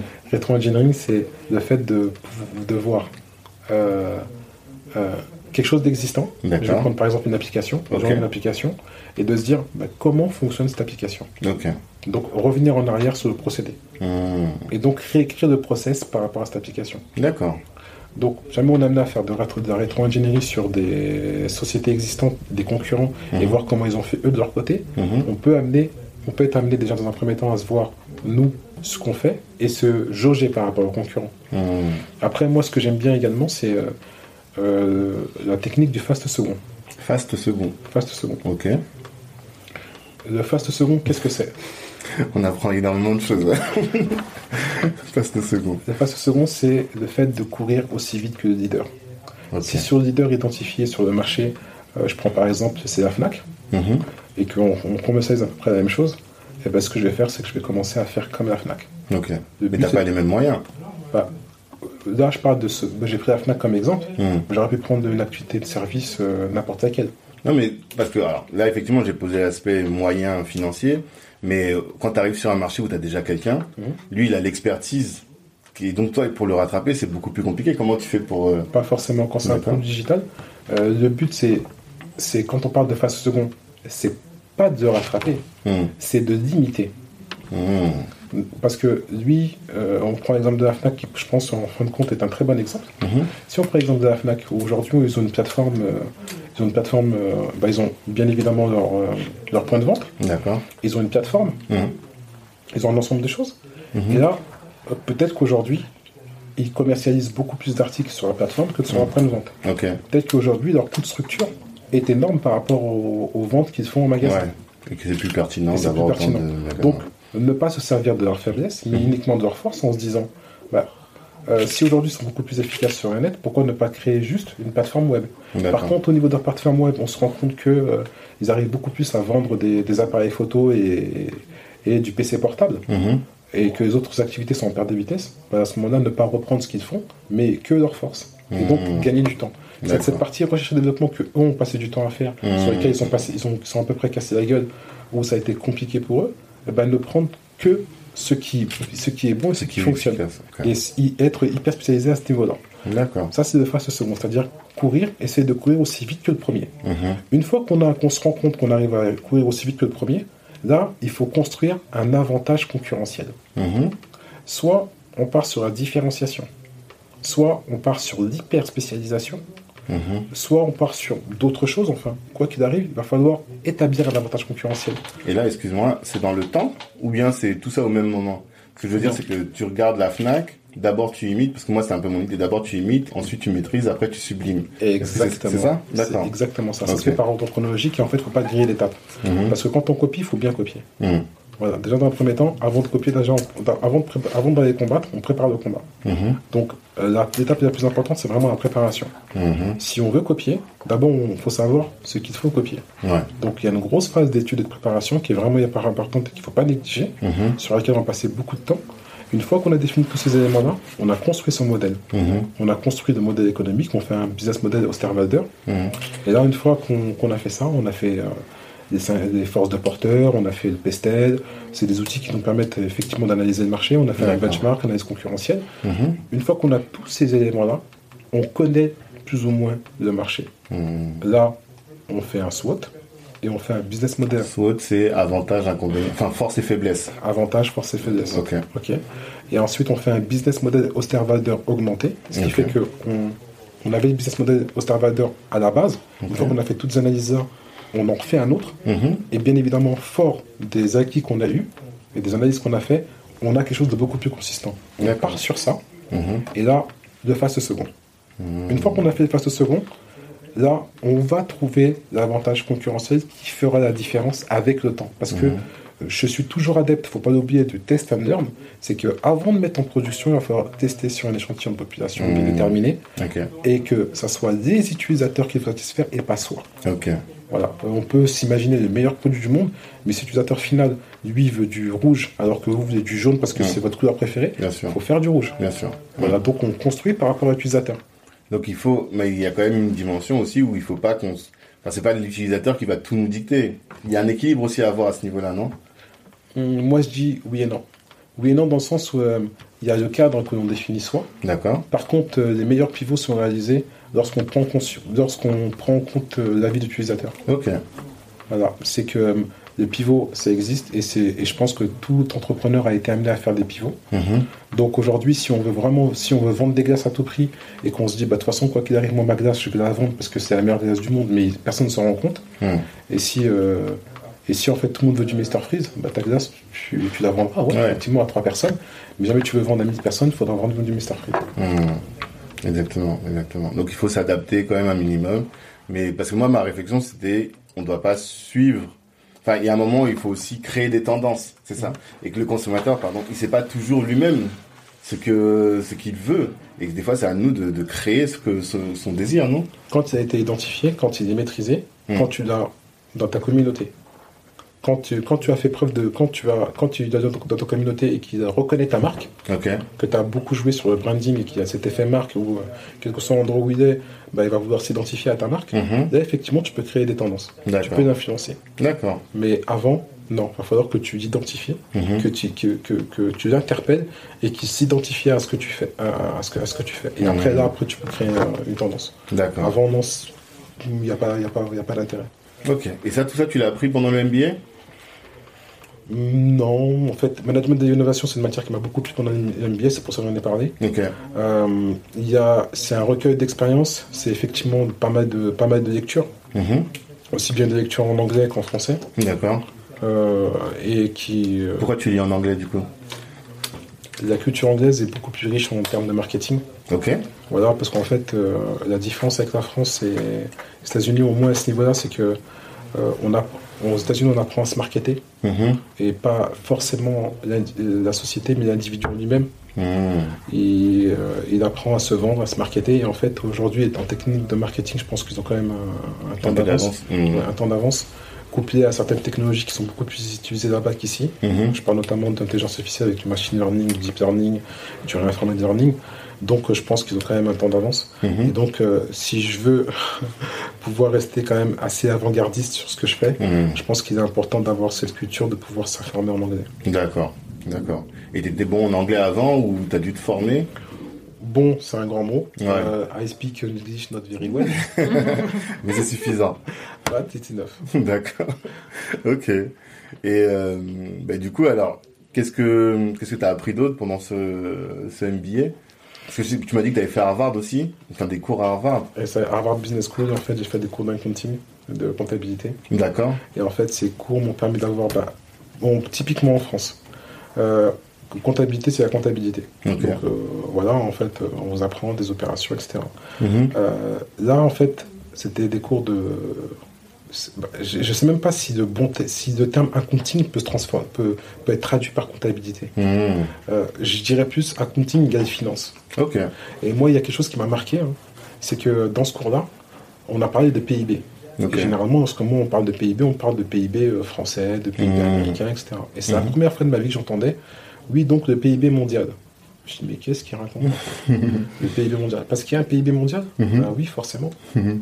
Et donc, c'est là que j'ai appris que le PIB mondial est égal à 70 000 milliards d'euros. Ok. Et là, je me suis dit, waouh, on a réussi à identifier le PIB mondial. Mhm. Mais qu'est-ce que ça a d'exceptionnel Ben, en fait, euh, ce qui est- on a établi le PIB mondial. Donc, ça veut dire qu'en fait, il y a une limite mondiale. Mhm. Et moi, auparavant, je n'avais jamais identifié qu'il y avait, il pouvait, il pouvait- avoir une limite. Et que cette limite avait été identifiée. D'accord. Euh, en parallèle, on m'a parlé également de création monétaire. Ok. Et en termes de création monétaire, on m'a expliqué qu'en fait, la planche à billets, les planches à billets, produisaient pour 100 000 milliards. Ok. Et là, je me suis posé la question, mais le PIB est égal à 70 000 milliards. Les planches à billets produisent pour 100 000 milliards. Mhm. Il y a un déficit. Ouais. Comment est compensé ce, ce- comment est, comment est compensé ce déficit? Mhm. Autre chose.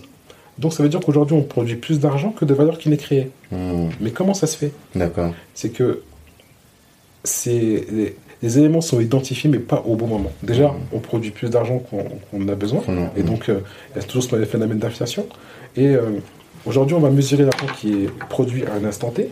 Par contre, la richesse qui est produite n'est jamais évaluée, n'est évaluée généralement qu'un an après. D'accord. Donc, il y a toujours un déficit. C'est ce qui, c'est ce qu'on disait en fait post-Covid, enfin pré-Covid, on disait que la, la prochaine crise qu'il allait avoir, c'était une crise monétaire. Mhm. En sachant que euh, comment une crise la monnaie est créée, comment elle est, co- elle est créée par l'obligation de, de crédit. D'accord. Et donc, c'était une crise qui devrait avoir sur les obligations. La Mhm. crise sur les subprimes, ça a été une crise sur les actions. Mhm. Et la crise sur euh, monétaire, c'est une crise, c'était une crise sur les obligations. Bon, aujourd'hui, on n'aura pas de problème parce qu'en fait, les tenteurs sont mis à zéro.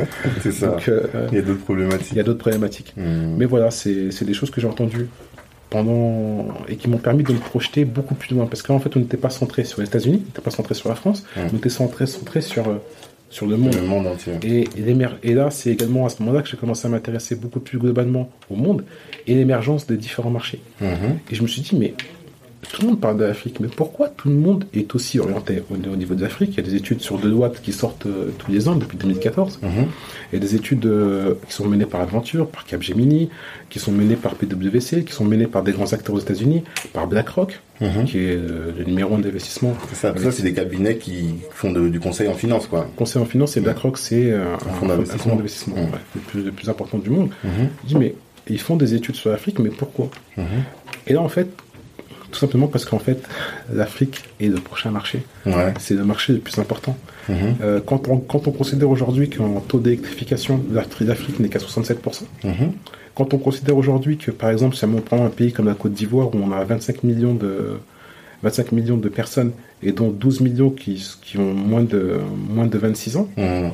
quand on prend un pays comme le Congo, où on regarde que, euh, si je me trompe, euh, 60% de la population a moins de 20 25 ans, Ouais.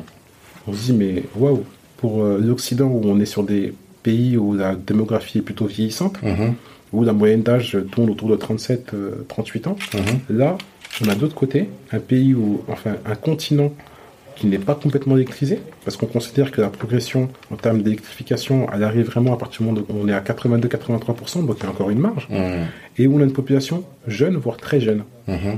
Euh, il va falloir au bout d'un moment qu'en fait cette population qui est jeune, voire très jeune, monte en compétence rapidement, c'est ce qui se passe, et pour pouvoir venir alimenter des- de la création de valeur et des sources de richesse en Occident, sur le vieux continent. Et d'ailleurs, toi, t'en- t'en- t'entreprends aussi dans ce domaine. Euh, et avec le, cette école en digital en Côte d'Ivoire, c'est ça? Voilà, en fait, euh, au niveau de ce qui se passe, c'est c'est Code School. Code School, c'est un projet où, euh, bah, mené par, mené par M. Brougervais, hein, que j'ai Mhm. rencontré en 2007 en Côte d'Ivoire, et sur lequel j'accompagne, euh, où on a une gestion, un, un- un logiciel de gestion vie scolaire Ok. avec un module éducatif qui a Mhm. beaucoup servi pendant le Covid et qui a permis en fait de maintenir ce lien parent-prof-élève. Mhm. Donc sur cette, application, aujourd'hui, on compte 250 000 utilisateurs, 250 000 élèves. C'est pas mal. Oui, c'est un potentiel de combien d'élèves en Côte d'Ivoire, du coup? Bah, potentiellement, en termes d'élèves en Côte d'Ivoire, si on arrive à avoir la, la la Direction régionale de l'éducation nationale 1, 2 et 3, qui représentent toutes les communes d'Abidjan, on serait sur un potentiel d'environ 2,5 millions, 3 millions d'élèves. Juste Abidjan. Juste Abidjan. C'est que vous avez déjà 10%, on va dire, de, de- de- de- des effectifs euh, abidjanais, quoi. Exactement. D'accord. Et du coup, là, c'est sur quelque chose, c'est du business pur ou c'est, il y a aussi, une- on a l'impression qu'il y a aussi une vision, une vocation sociale? Dans ce que tu fais. Sociétal. Sociétale. Sociétal. Social, hum, sociétal dans le sens où en fait, euh, oui, euh, je pense qu'il faut quand même rendre à César ce qui appartient à César. Mhm. Euh, moi, ce porteur de projet, je l'ai accompagné, mais c'est pas moi qui ai initié le projet. D'accord. Voilà, donc euh, il y a des personnes en Afrique qui ont des idées complètement géniales Mhm. et qui sont hyper compétentes et euh, qui, euh, faut le reconnaître, si on veut parler de résilience, bah, eux, c'est résilient avec un grand R. Ouais. Et je pense qu'il est, important aujourd'hui de pouvoir les accompagner, qu'il est important de pouvoir croire en eux Mhm. et, et voilà, tout simplement y aller. Donc euh, moi, c'est une rencontre que j'ai faite qui m'a marqué également parce que la personne est hyper intéressante, Mhm. parce que la personne, euh, voilà, hein, elle est capable d'aller euh, jusqu'au bout de ses objectifs Mhm. et il est important en fait de pouvoir accompagner ce type de porteur de projet. Non, mais ce que je veux dire, quand je parle de social, c'est que si tu voulais faire de l'argent, il y avait plein de moyens de faire de l'argent, tu vois, et peut-être même plus, Mhm. mais euh, et peut-être même que les activités que tu as actuellement, elles rapportent beaucoup plus. Ouais, effectivement. Et là, toi, tu as choisi d'être sur euh, l'éducation. On sait que l'éducation, c'est l'enfance, c'est l'avenir. Qu'est-ce qui t'a amené à donner ta, ta contribution sur ce type d'activité? Je pense que euh, en Occident, donc, enfin, en Occident ici, euh, bah, parce qu'effectivement, il y a une- déjà une dimension sociale, dans le sens où l'éducation est très importante. Jamais demain, on veut permettre à l'Afrique de pouvoir s'en sortir, Mhm. aux Africains de pouvoir s'en sortir. Après, il y a les aspects démographiques, Mhm. euh, qui, moi, je pense, sont complètement sous-estimés au niveau d'un pays comme la Côte d'Ivoire, Mhm. où euh, si on mettait les forces au bon endroit, Mhm. toujours la même chose, hein. je répète, si on mettait les forces au bon endroit, on pourrait avoir des résultats beaucoup plus probants. D'accord. Euh, au niveau, par exemple, de Code School, Code School aujourd'hui, il y a un module qui permet en fait de faire des rapports qui vont être envoyés à, au- à la Direction régionale d'éducation nationale. Mhm. Ces rapports déterminent euh, le nombre d'enfants scolarisés, leur parcours, euh, les, les matières sur lesquelles, bah, les matières sur lesquelles on travaillait Mhm. et les, les moyennes. D'accord. D'accord. Donc on peut savoir que par exemple sur 250 000 élèves en- qui sont arrivés en sixième, la moyenne, ils ont autour de 11 ou 12. L'année Mhm. d'après, la moyenne est peut-être à 12 ou à 13. D'accord. Si on travaille sur des facteurs démographiques, si on travaille sur, si on prend ces outils-là pour pouvoir améliorer les connaissances et pour pouvoir travailler dessus et se dire que peut-être que des modules qu'ils ont fait, ben, peut-être on peut les travailler différemment ou euh, réduire l'absentéisme Mhm. par rapport à certaines choses, par rapport à certaines régions, par rapport à certaines écoles. Mhm. Euh, là, on serait capable de construire les ingénieurs de demain. Mhm. Et je pense qu'en fait, euh, comme aujourd'hui, je- nos pays en ont besoin, ils ont besoin Mhm. de s'appuyer sur des hommes, et sur, sur des hommes, ben, l'éducation nationale, c'est le premier vecteur. C'est Mhm. le vecteur de croissance. D'accord. Donc euh, là, c'est aussi beaucoup de data finalement que tu récupères. Data, data, data, data, data, Mhm. data. Parce que tu as employé un mot la dernière fois, mes activités sont data driven. C'est ça que tu avais dit. Data drivé. C'est-à-dire Euh, C'est-à-dire qu'en fait, euh, c'est bien de s'appuyer sur les mains pour, pour faire, mais il faut également s'appuyer sur des KPI. Ouais, Et les KPI, ce sont des indicateurs de performance. c'est ça, c'est K, Product, K pour K, P pour Moi, je rappelle. Information, mais en tout cas, c'est les données, c'est des données clés, quoi. Les données clés, c'est des indicateurs de performance. Mhm. Et donc, euh, quand je dis que nos activités, nos activités sont data drivées, c'est euh, si demain, en fait, je mène une activité et je me rends compte que, euh, pareil, en nombre de, de ventes de, de glace euh, à- au, au caramel, bah là, je suis à 50 tonnes et qu'en nombre de glaces euh, à la fraîche, je suis à euh, 800 kilos, Mhm. j'achète plus de glace à la fraise. Mhm. Euh, j'achète que de la glace. euh, Mhm. Exactement. Donc, en fait, il faut absolument avoir des outils qui permettent d'analyser ces données? exactement, ce qui, n'est, ce qui est mesurable est améliorable. Ouais, Mais quand on n'a pas la possibilité de mesurer, bah forcément, on ne peut pas l'améliorer. c'est ça. Ok. Et ça, c'est valable TPE, grand groupe, c'est valable pour tout, quoi. C'est valable pour tout, quel que soit, quel que soit ce qui on est, quel que soit ce qu'on veut faire. Moi, je pense qu'il est important de justement de se fixer des OKR, Mhm. objectifs qui résultent, Ok. voilà, et donc de se dire bah voilà par rapport à ça, il faut qu'on arrive à tel objectif et voilà l'indicateurs qu'on va mettre en place. Mhm. Et donc pouvoir le suivre. Et une fois qu'on a suivi, bah toujours essayer de faire mieux. D'accord. Mais toi, tes objectifs, alors, c'est quoi? Parce que maintenant, on voit ton, ton, ton, ton, spectre ou ta, ta toile d'araignée, elle est très large. Quels sont tes objectifs Si on revient encore à la question du départ? On a parlé d'ambition, Ouais, on a parlé de de, de, de impossible. ouais. D'accord. Donc euh, le, le 1 possible n'existe pas. Mhm. Bon, maintenant c'est plutôt le possible. D'accord. Et je m'ouvre les champs des possibles. Je ne suis Mhm. fermé à aucune opportunité. Mhm. Voilà. Et donc, partant de ce postulat, Euh, il est difficile pour moi de dire ce que je ferai demain et dans quoi je serai. Bien sûr. Par contre, euh, je veux toujours pousser plus ou moins, plus fort, plus Mhm. vite, D'accord. plus ou moins, plus fort, plus vite. Aller plus haut, quoi. C'est-à-dire avoir euh, une multinationale, être à la tête d'une multinationale, de... Je sais pas ce que l'avenir le dira, Ouais. mais déjà, je suis heureux de ce qu'on a réussi à construire ensemble. Mhm. Parce qu'on voilà, euh, il, est, il, est, il est hors de question de m'attribuer le lauréat de ce que de ce qu'on a de ce que j'ai construit. Non, Mhm. c'est on l'a construit, moi avec les hommes qui m'entourent. Mhm. Et euh, bah force à eux. hein. Vraiment, euh, je retire mon, mon grande révérence et un grand chapeau parce Mhm. que j'aurais pas fait de, centième de ce que j'ai fait. J'aurais pas été accompagné de cette manière-là, avec des gens hyper spécialisés, hyper compétents. Et euh, voilà, bah, on se ferme aucune porte. Et je pense qu'on peut aller loin. Après, comme modèle de référence, je suis quand même bien de citer, parce que j'en parle souvent avec mes, mes, mes collaborateurs, c'est Ouais. euh, la société Rocket, Ok, bien sûr. les frères. C'est- Qui casse tout. Ouais, ouais, ouais, franchement. euh, Et d'ailleurs, euh, messieurs, je vais venir vous voir en Allemagne. hein. Ils sont en Allemagne Ouais, ils sont en Allemagne. D'accord, je savais pas que c'était des frères allemands. Ouais, moi, je vais venir vous voir et puis on va discuter. hein. Mais je pense qu'il faut que les, les gens apprennent à savoir qui c'est, qui sont les, les frères Rocket. Je sais que c'est des experts de- du copycat. En gros, leur idée, c'est, je crois qu'ils ont fait ça avec Groupon. Ils ont identifié que Groupon n'était pas sur un marché, dans un pays, et ils font Groupon dans ce pays. Et ensuite, ils vendent le- la société qui réussit à Groupon. C'est ça un peu leur... euh, Ouais, leur vendre, euh, je sais pas si la vendre, Mhm. euh, mais en fait, une chose est certaine, c'est que, en tout cas, ils prennent un modèle économique existant, Mhm. et ils, ils- ils regardent, ils se disent, bon, si euh, je prends ce modèle économique existant, que ça peut fonctionner, donc ils se donnent 90 jours Mhm. pour euh, lancer ce modèle, ce modèle économique-là, D'accord. et euh, voilà, ils, donnent- ils mettent en place une task force, Mhm. une équipe, D'accord. et ils y vont. D'accord. D'accord, Rocket. Ça, c'est c'est hyper connu. Ouais. C'est hyper connu. D'accord.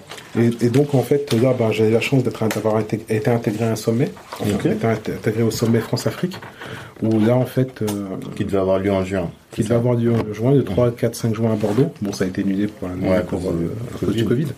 Euh, où là, en fait, euh, j'accompagne des porteurs de projets. J'en ai Ok. identifié sur des pays francophones et anglophones. En pays fran- francophones, il y a le Maroc, le Mali, le Sénégal, le Gabon, euh, l'île Maurice. Et ouais, je crois que c'est tout. Je crois que j'ai fait le tour. Après, pour les pays anglophones, il y a le Kenya, Ghana et Mhm. l'Afrique du Sud. Donc, j'ai identifié 36 porteurs de projets D'accord. euh, qui, je pense, feront parler d'eux. Et donc, tu as le temps encore d'accompagner tous ces projets. ou En tout cas, tu Avec- prends le temps parce que pour toi, c'est important. C'est important. Avec Mhm. mon équipe, bien évidemment, j'ai demandé Bien à mon sûr. équipe, j'aurais dit, bah voilà, il y a un projet sur lequel j'aimerais que l'on monte. J'ai Mhm. dit, on monte. Mhm. Et sur lesquels euh, je pense qu'on peut euh, accompagner des porteurs de projets en faisant du mentoring hein, D'accord. euh, sur plusieurs mois. Est-ce que ça vous dirait de m'accompagner? Tout le monde a répondu présent. D'accord. Donc euh, bah là, en fait, on vous a identifié. Donc on a dit, on a répondu au Sommet France-Afrique qu'on pourrait le faire et qu'on allait le faire. Ok. Voilà. D'accord. Donc, toi, tu as quand même des ambitions pour l'Afrique, en tout cas, de contribuer au développement de l'Afrique en partant de la diaspora. Exactement. Moi, je pense que le vecteur, ben, on a parlé de vecteur de croissance, c'est l'être humain. Mhm. Si l'être humain était vecteur de croissance, je pense que pour pouvoir révéler cette croissance, il faut qu'il se fasse accompagner. D'accord. Et en fait, on a, on, on- en Afrique, on peut avoir, on peut avoir, par exemple, on peut être hyper bon techniquement, mais peut-être qu'on nous manque des soft skills ou on ne sera pas, Mhm. euh, bah, voilà, euh, ne serait-ce qu'en en, en financement. Quels sont les éléments qui pourraient nous permettre d'avoir des financements? Quels sont les Mhm. éléments qui nous permettent de faire preuve de croissance? Quels sont les éléments qui nous permettent de- d'identifier de la visibilité? Qu'est-ce que c'est que le test and learn? Qu'est-ce que c'est que euh, du growth hacking? Euh, plusieurs éléments qu'on connaît, ne connaissent pas forcément, qu'il faut leur apporter, il faut leur expliquer, il faut les accompagner. Parce que juste leur dire, et leur dire, bah, ça, ça existe, oh, c'est très bien. Mais après, ils n'ont peut-être pas les moyens de le mettre en place, et puis en fait, il faut aller vite. Mhm. Voilà, après, mettre en place des dispositifs, s'accompagner vraiment, et pas que du blabla. Mhm. Et euh, je pense que ça, ça peut révéler plusieurs licornes, voire décacornes. Licorne, décacorne, ça c'est encore un autre, un autre sujet, mais je vous invite à aller sur, euh, sur internet pour essayer de comprendre tout ça. Moi, j'ai une dernière question, parce que là on parle de jeunesse, de, du fait que la jeunesse c'est l'avenir. J'aurais bien voulu savoir quel conseil tu donnerais donc à un jeune qui veut se lancer dans l'entrepreneuriat, d'une part, mais aussi qui veut se lancer dans les IT. Quels sont les secteurs qui recrutent? Quels sont les, les postes de demain? Parce qu'on dit beaucoup que le, le- les métiers que les jeunes vont faire demain n'existent pas encore, mais je pense qu'on a déjà une idée à peu près de ce qu'il faut faire et de comment est-ce qu'on peut se préparer aujourd'hui au monde de demain, à ton avis? Aujourd'hui, se préparer au monde de demain, il faut commencer à se dire, qu'est-ce qu'on a aujourd'hui Déjà Mhm. faire un bilan sur ce qu'on a aujourd'hui. Faire un bilan sur euh, également ce qui arrive demain. Et en fait, c'est, en tout cas, à l'instant T, c'est facile à identifier. On a la première chose et on a la 5G qui arrive. Ouais. La 5G, qu'est-ce que ça change? Mhm. C'est la cinquième génération de téléphone. Si auparavant, avec, un, avec la 4G, avec un téléphone classique, on avait l'opportunité de pouvoir se connecter à 6 ou 8 appareils en même temps, Mhm. avec la 5G, on peut se connecter à un million d'appareils au kilomètre carré. D'accord. C'est une chose. Deuxième des choses, euh, qu'est-ce que ça va changer? Ça va changer les notions de marketing. Mhm. Pourquoi? Parce qu'on on peut stocker euh, plus, de Mhm. manière complètement différente, et on peut établir des interactions entre les différents appareils.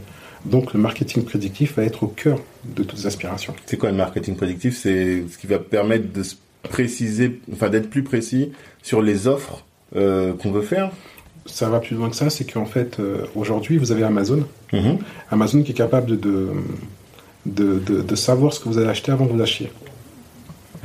D'accord. Avec l'intelligence artificielle.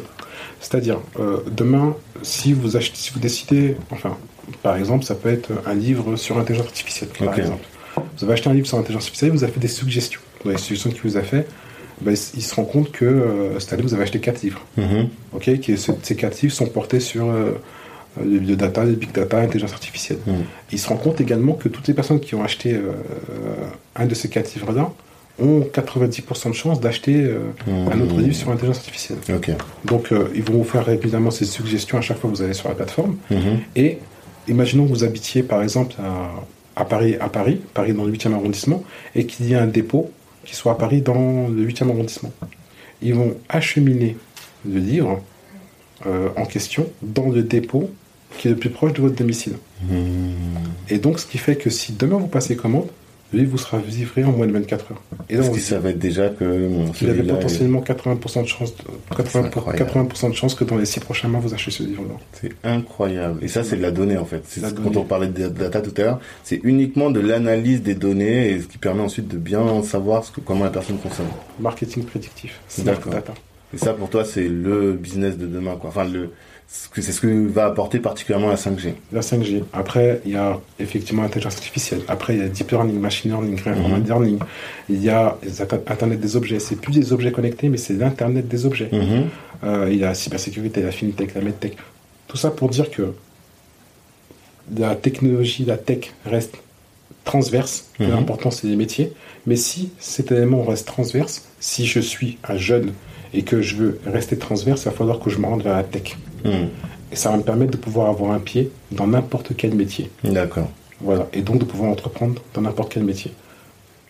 Peu importe euh, le mec s'il fait de la com, il faut qu'il fasse de la com sur de la tech. S'il fait du droit, il faut qu'il fasse du droit en lien avec la tech. S'ils font, s'ils sont dans la santé, il faut toujours être en lien, pas éloigné de la technologie, quoi. Il faut avoir un pied dans la tech et un Mhm. bon pied dans la tech pour comprendre les interactions, pour comprendre ce qui, ce qui va être produit, ce qui va être fait, et ensuite se choisir un métier. D'accord. Voilà, intéressant. que je fais. D'accord. Non, mais c'est hyper intéressant. Est-ce que tu aurais un dernier mot à dire Toi qui lis beaucoup de livres, est-ce que tu aurais une recommandation de livre qui t'a qui t'a qui t'a particulièrement touché ou bien que tu penses c'est un must-have dans sa bibliothèque? Je sais que la dernière fois tu as dit tu as acheté 41 livres. est-ce que parmi tous ces bouquins-là euh, Euh, moi, il y en a, un- il y a un best. euh, bon, il y a Chenzo. Oui, l'art de, la guerre. Moi, je pense que c'est un incontournable de son bibliothèque, mais après, euh, selon les stades dans sa vie où on se met à le lire, on va l'interpréter de différentes façons. Euh, il y a euh, L'alchimiste de Paul Coelho. Ouais. Il y a La règle de 10 000 heures d'Anders Ericsson. Qui dit que, en résumé que une personne peut être euh, néophyte dans un domaine, mais jamais elle passe 10 000 heures à pratiquer quelque chose, bah, elle devient expert. Ouais. Et ça, en fait, pour moi, je suis vraiment dans, je suis vraiment là-dedans test and learn, mais en practice, Mhm. practice, practice, practice. D'accord. Et euh, où je mettrais également euh, .com, .com de Russell Brunson, Ok. l'art de vendre. Ok. Com. Ça, je Dot com. connaissais pas. Après, je pense qu'il faut, faut, euh, faut lire, Mhm. faut lire, faut se cultiver. Tout le temps, tout le temps, tout le temps. Donc, euh, moi, régulièrement, c'est Har- Harvard Business Review, c'est Le Point, c'est Capital. Euh, après, il y a d'autres choses qui m'intéressent, euh, comme certains domaines, comme, comme la pauvreté anthropologique. La pauvreté anthropologique. Là, tu veux nous lancer sur un nouveau podcast? Je vais arrêter là, non, mais dis au moins, donne des éléments. Qu'est-ce que tu entends par la pauvreté anthropologique? Je pense qu'en fait, on manque d'intelligence financière. Mhm. C'est que, parce que on- nos parents étaient pauvres et parce qu'on était pauvres, on a, on a tendance à reproduire des schémas. D'accord. Et en fait, pour sortir de ces schémas, il va falloir analyser euh, l'écosystème dans lequel on est Mhm. et trouver des, des axes qui nous permettent d'en sortir. Mhm. On a tous les capacités pour. euh, et en fait, il faut juste prendre un peu de recul pour se dire, bah, si on était dans cet écosystème-là, c'est qu'il y avait des conditions. Mhm. Et ces conditions, est-ce qu'aujourd'hui on peut, on peut les dépasser, oui ou non? Et si oui, comment? Et quelles méthodes et quelles stratégies on met en place pour pouvoir les dépasser? D'accord. Et ça, il y a des bouquins pour s'aider là-dessus. Il y a des trucs qui t'ont aidé, toi, à sortir de la pauvreté anthropologique? À sortir de la pauvreté anthropologique, ouais. Mhm. Après, ça veut pas dire que euh, je suis C'est pas le sujet. Même si on n'a pas beaucoup parlé de chiffre d'affaires, hein. j'ai lu que tu as fait 13 millions en 2019 Ah bon? de CA. C'est ce que j'ai lu. Hein. j'ai lu ça. Bon, il veut pas revenir dessus. Mais- en tout cas, euh, aujourd'hui, en tout cas, tu as trouvé les clés et euh, peut-être ce sera l'objet d'une autre discussion dans quelques années. Mhm. Quand tu seras à la tête euh, d'une multinationale, on reprendra rendez-vous.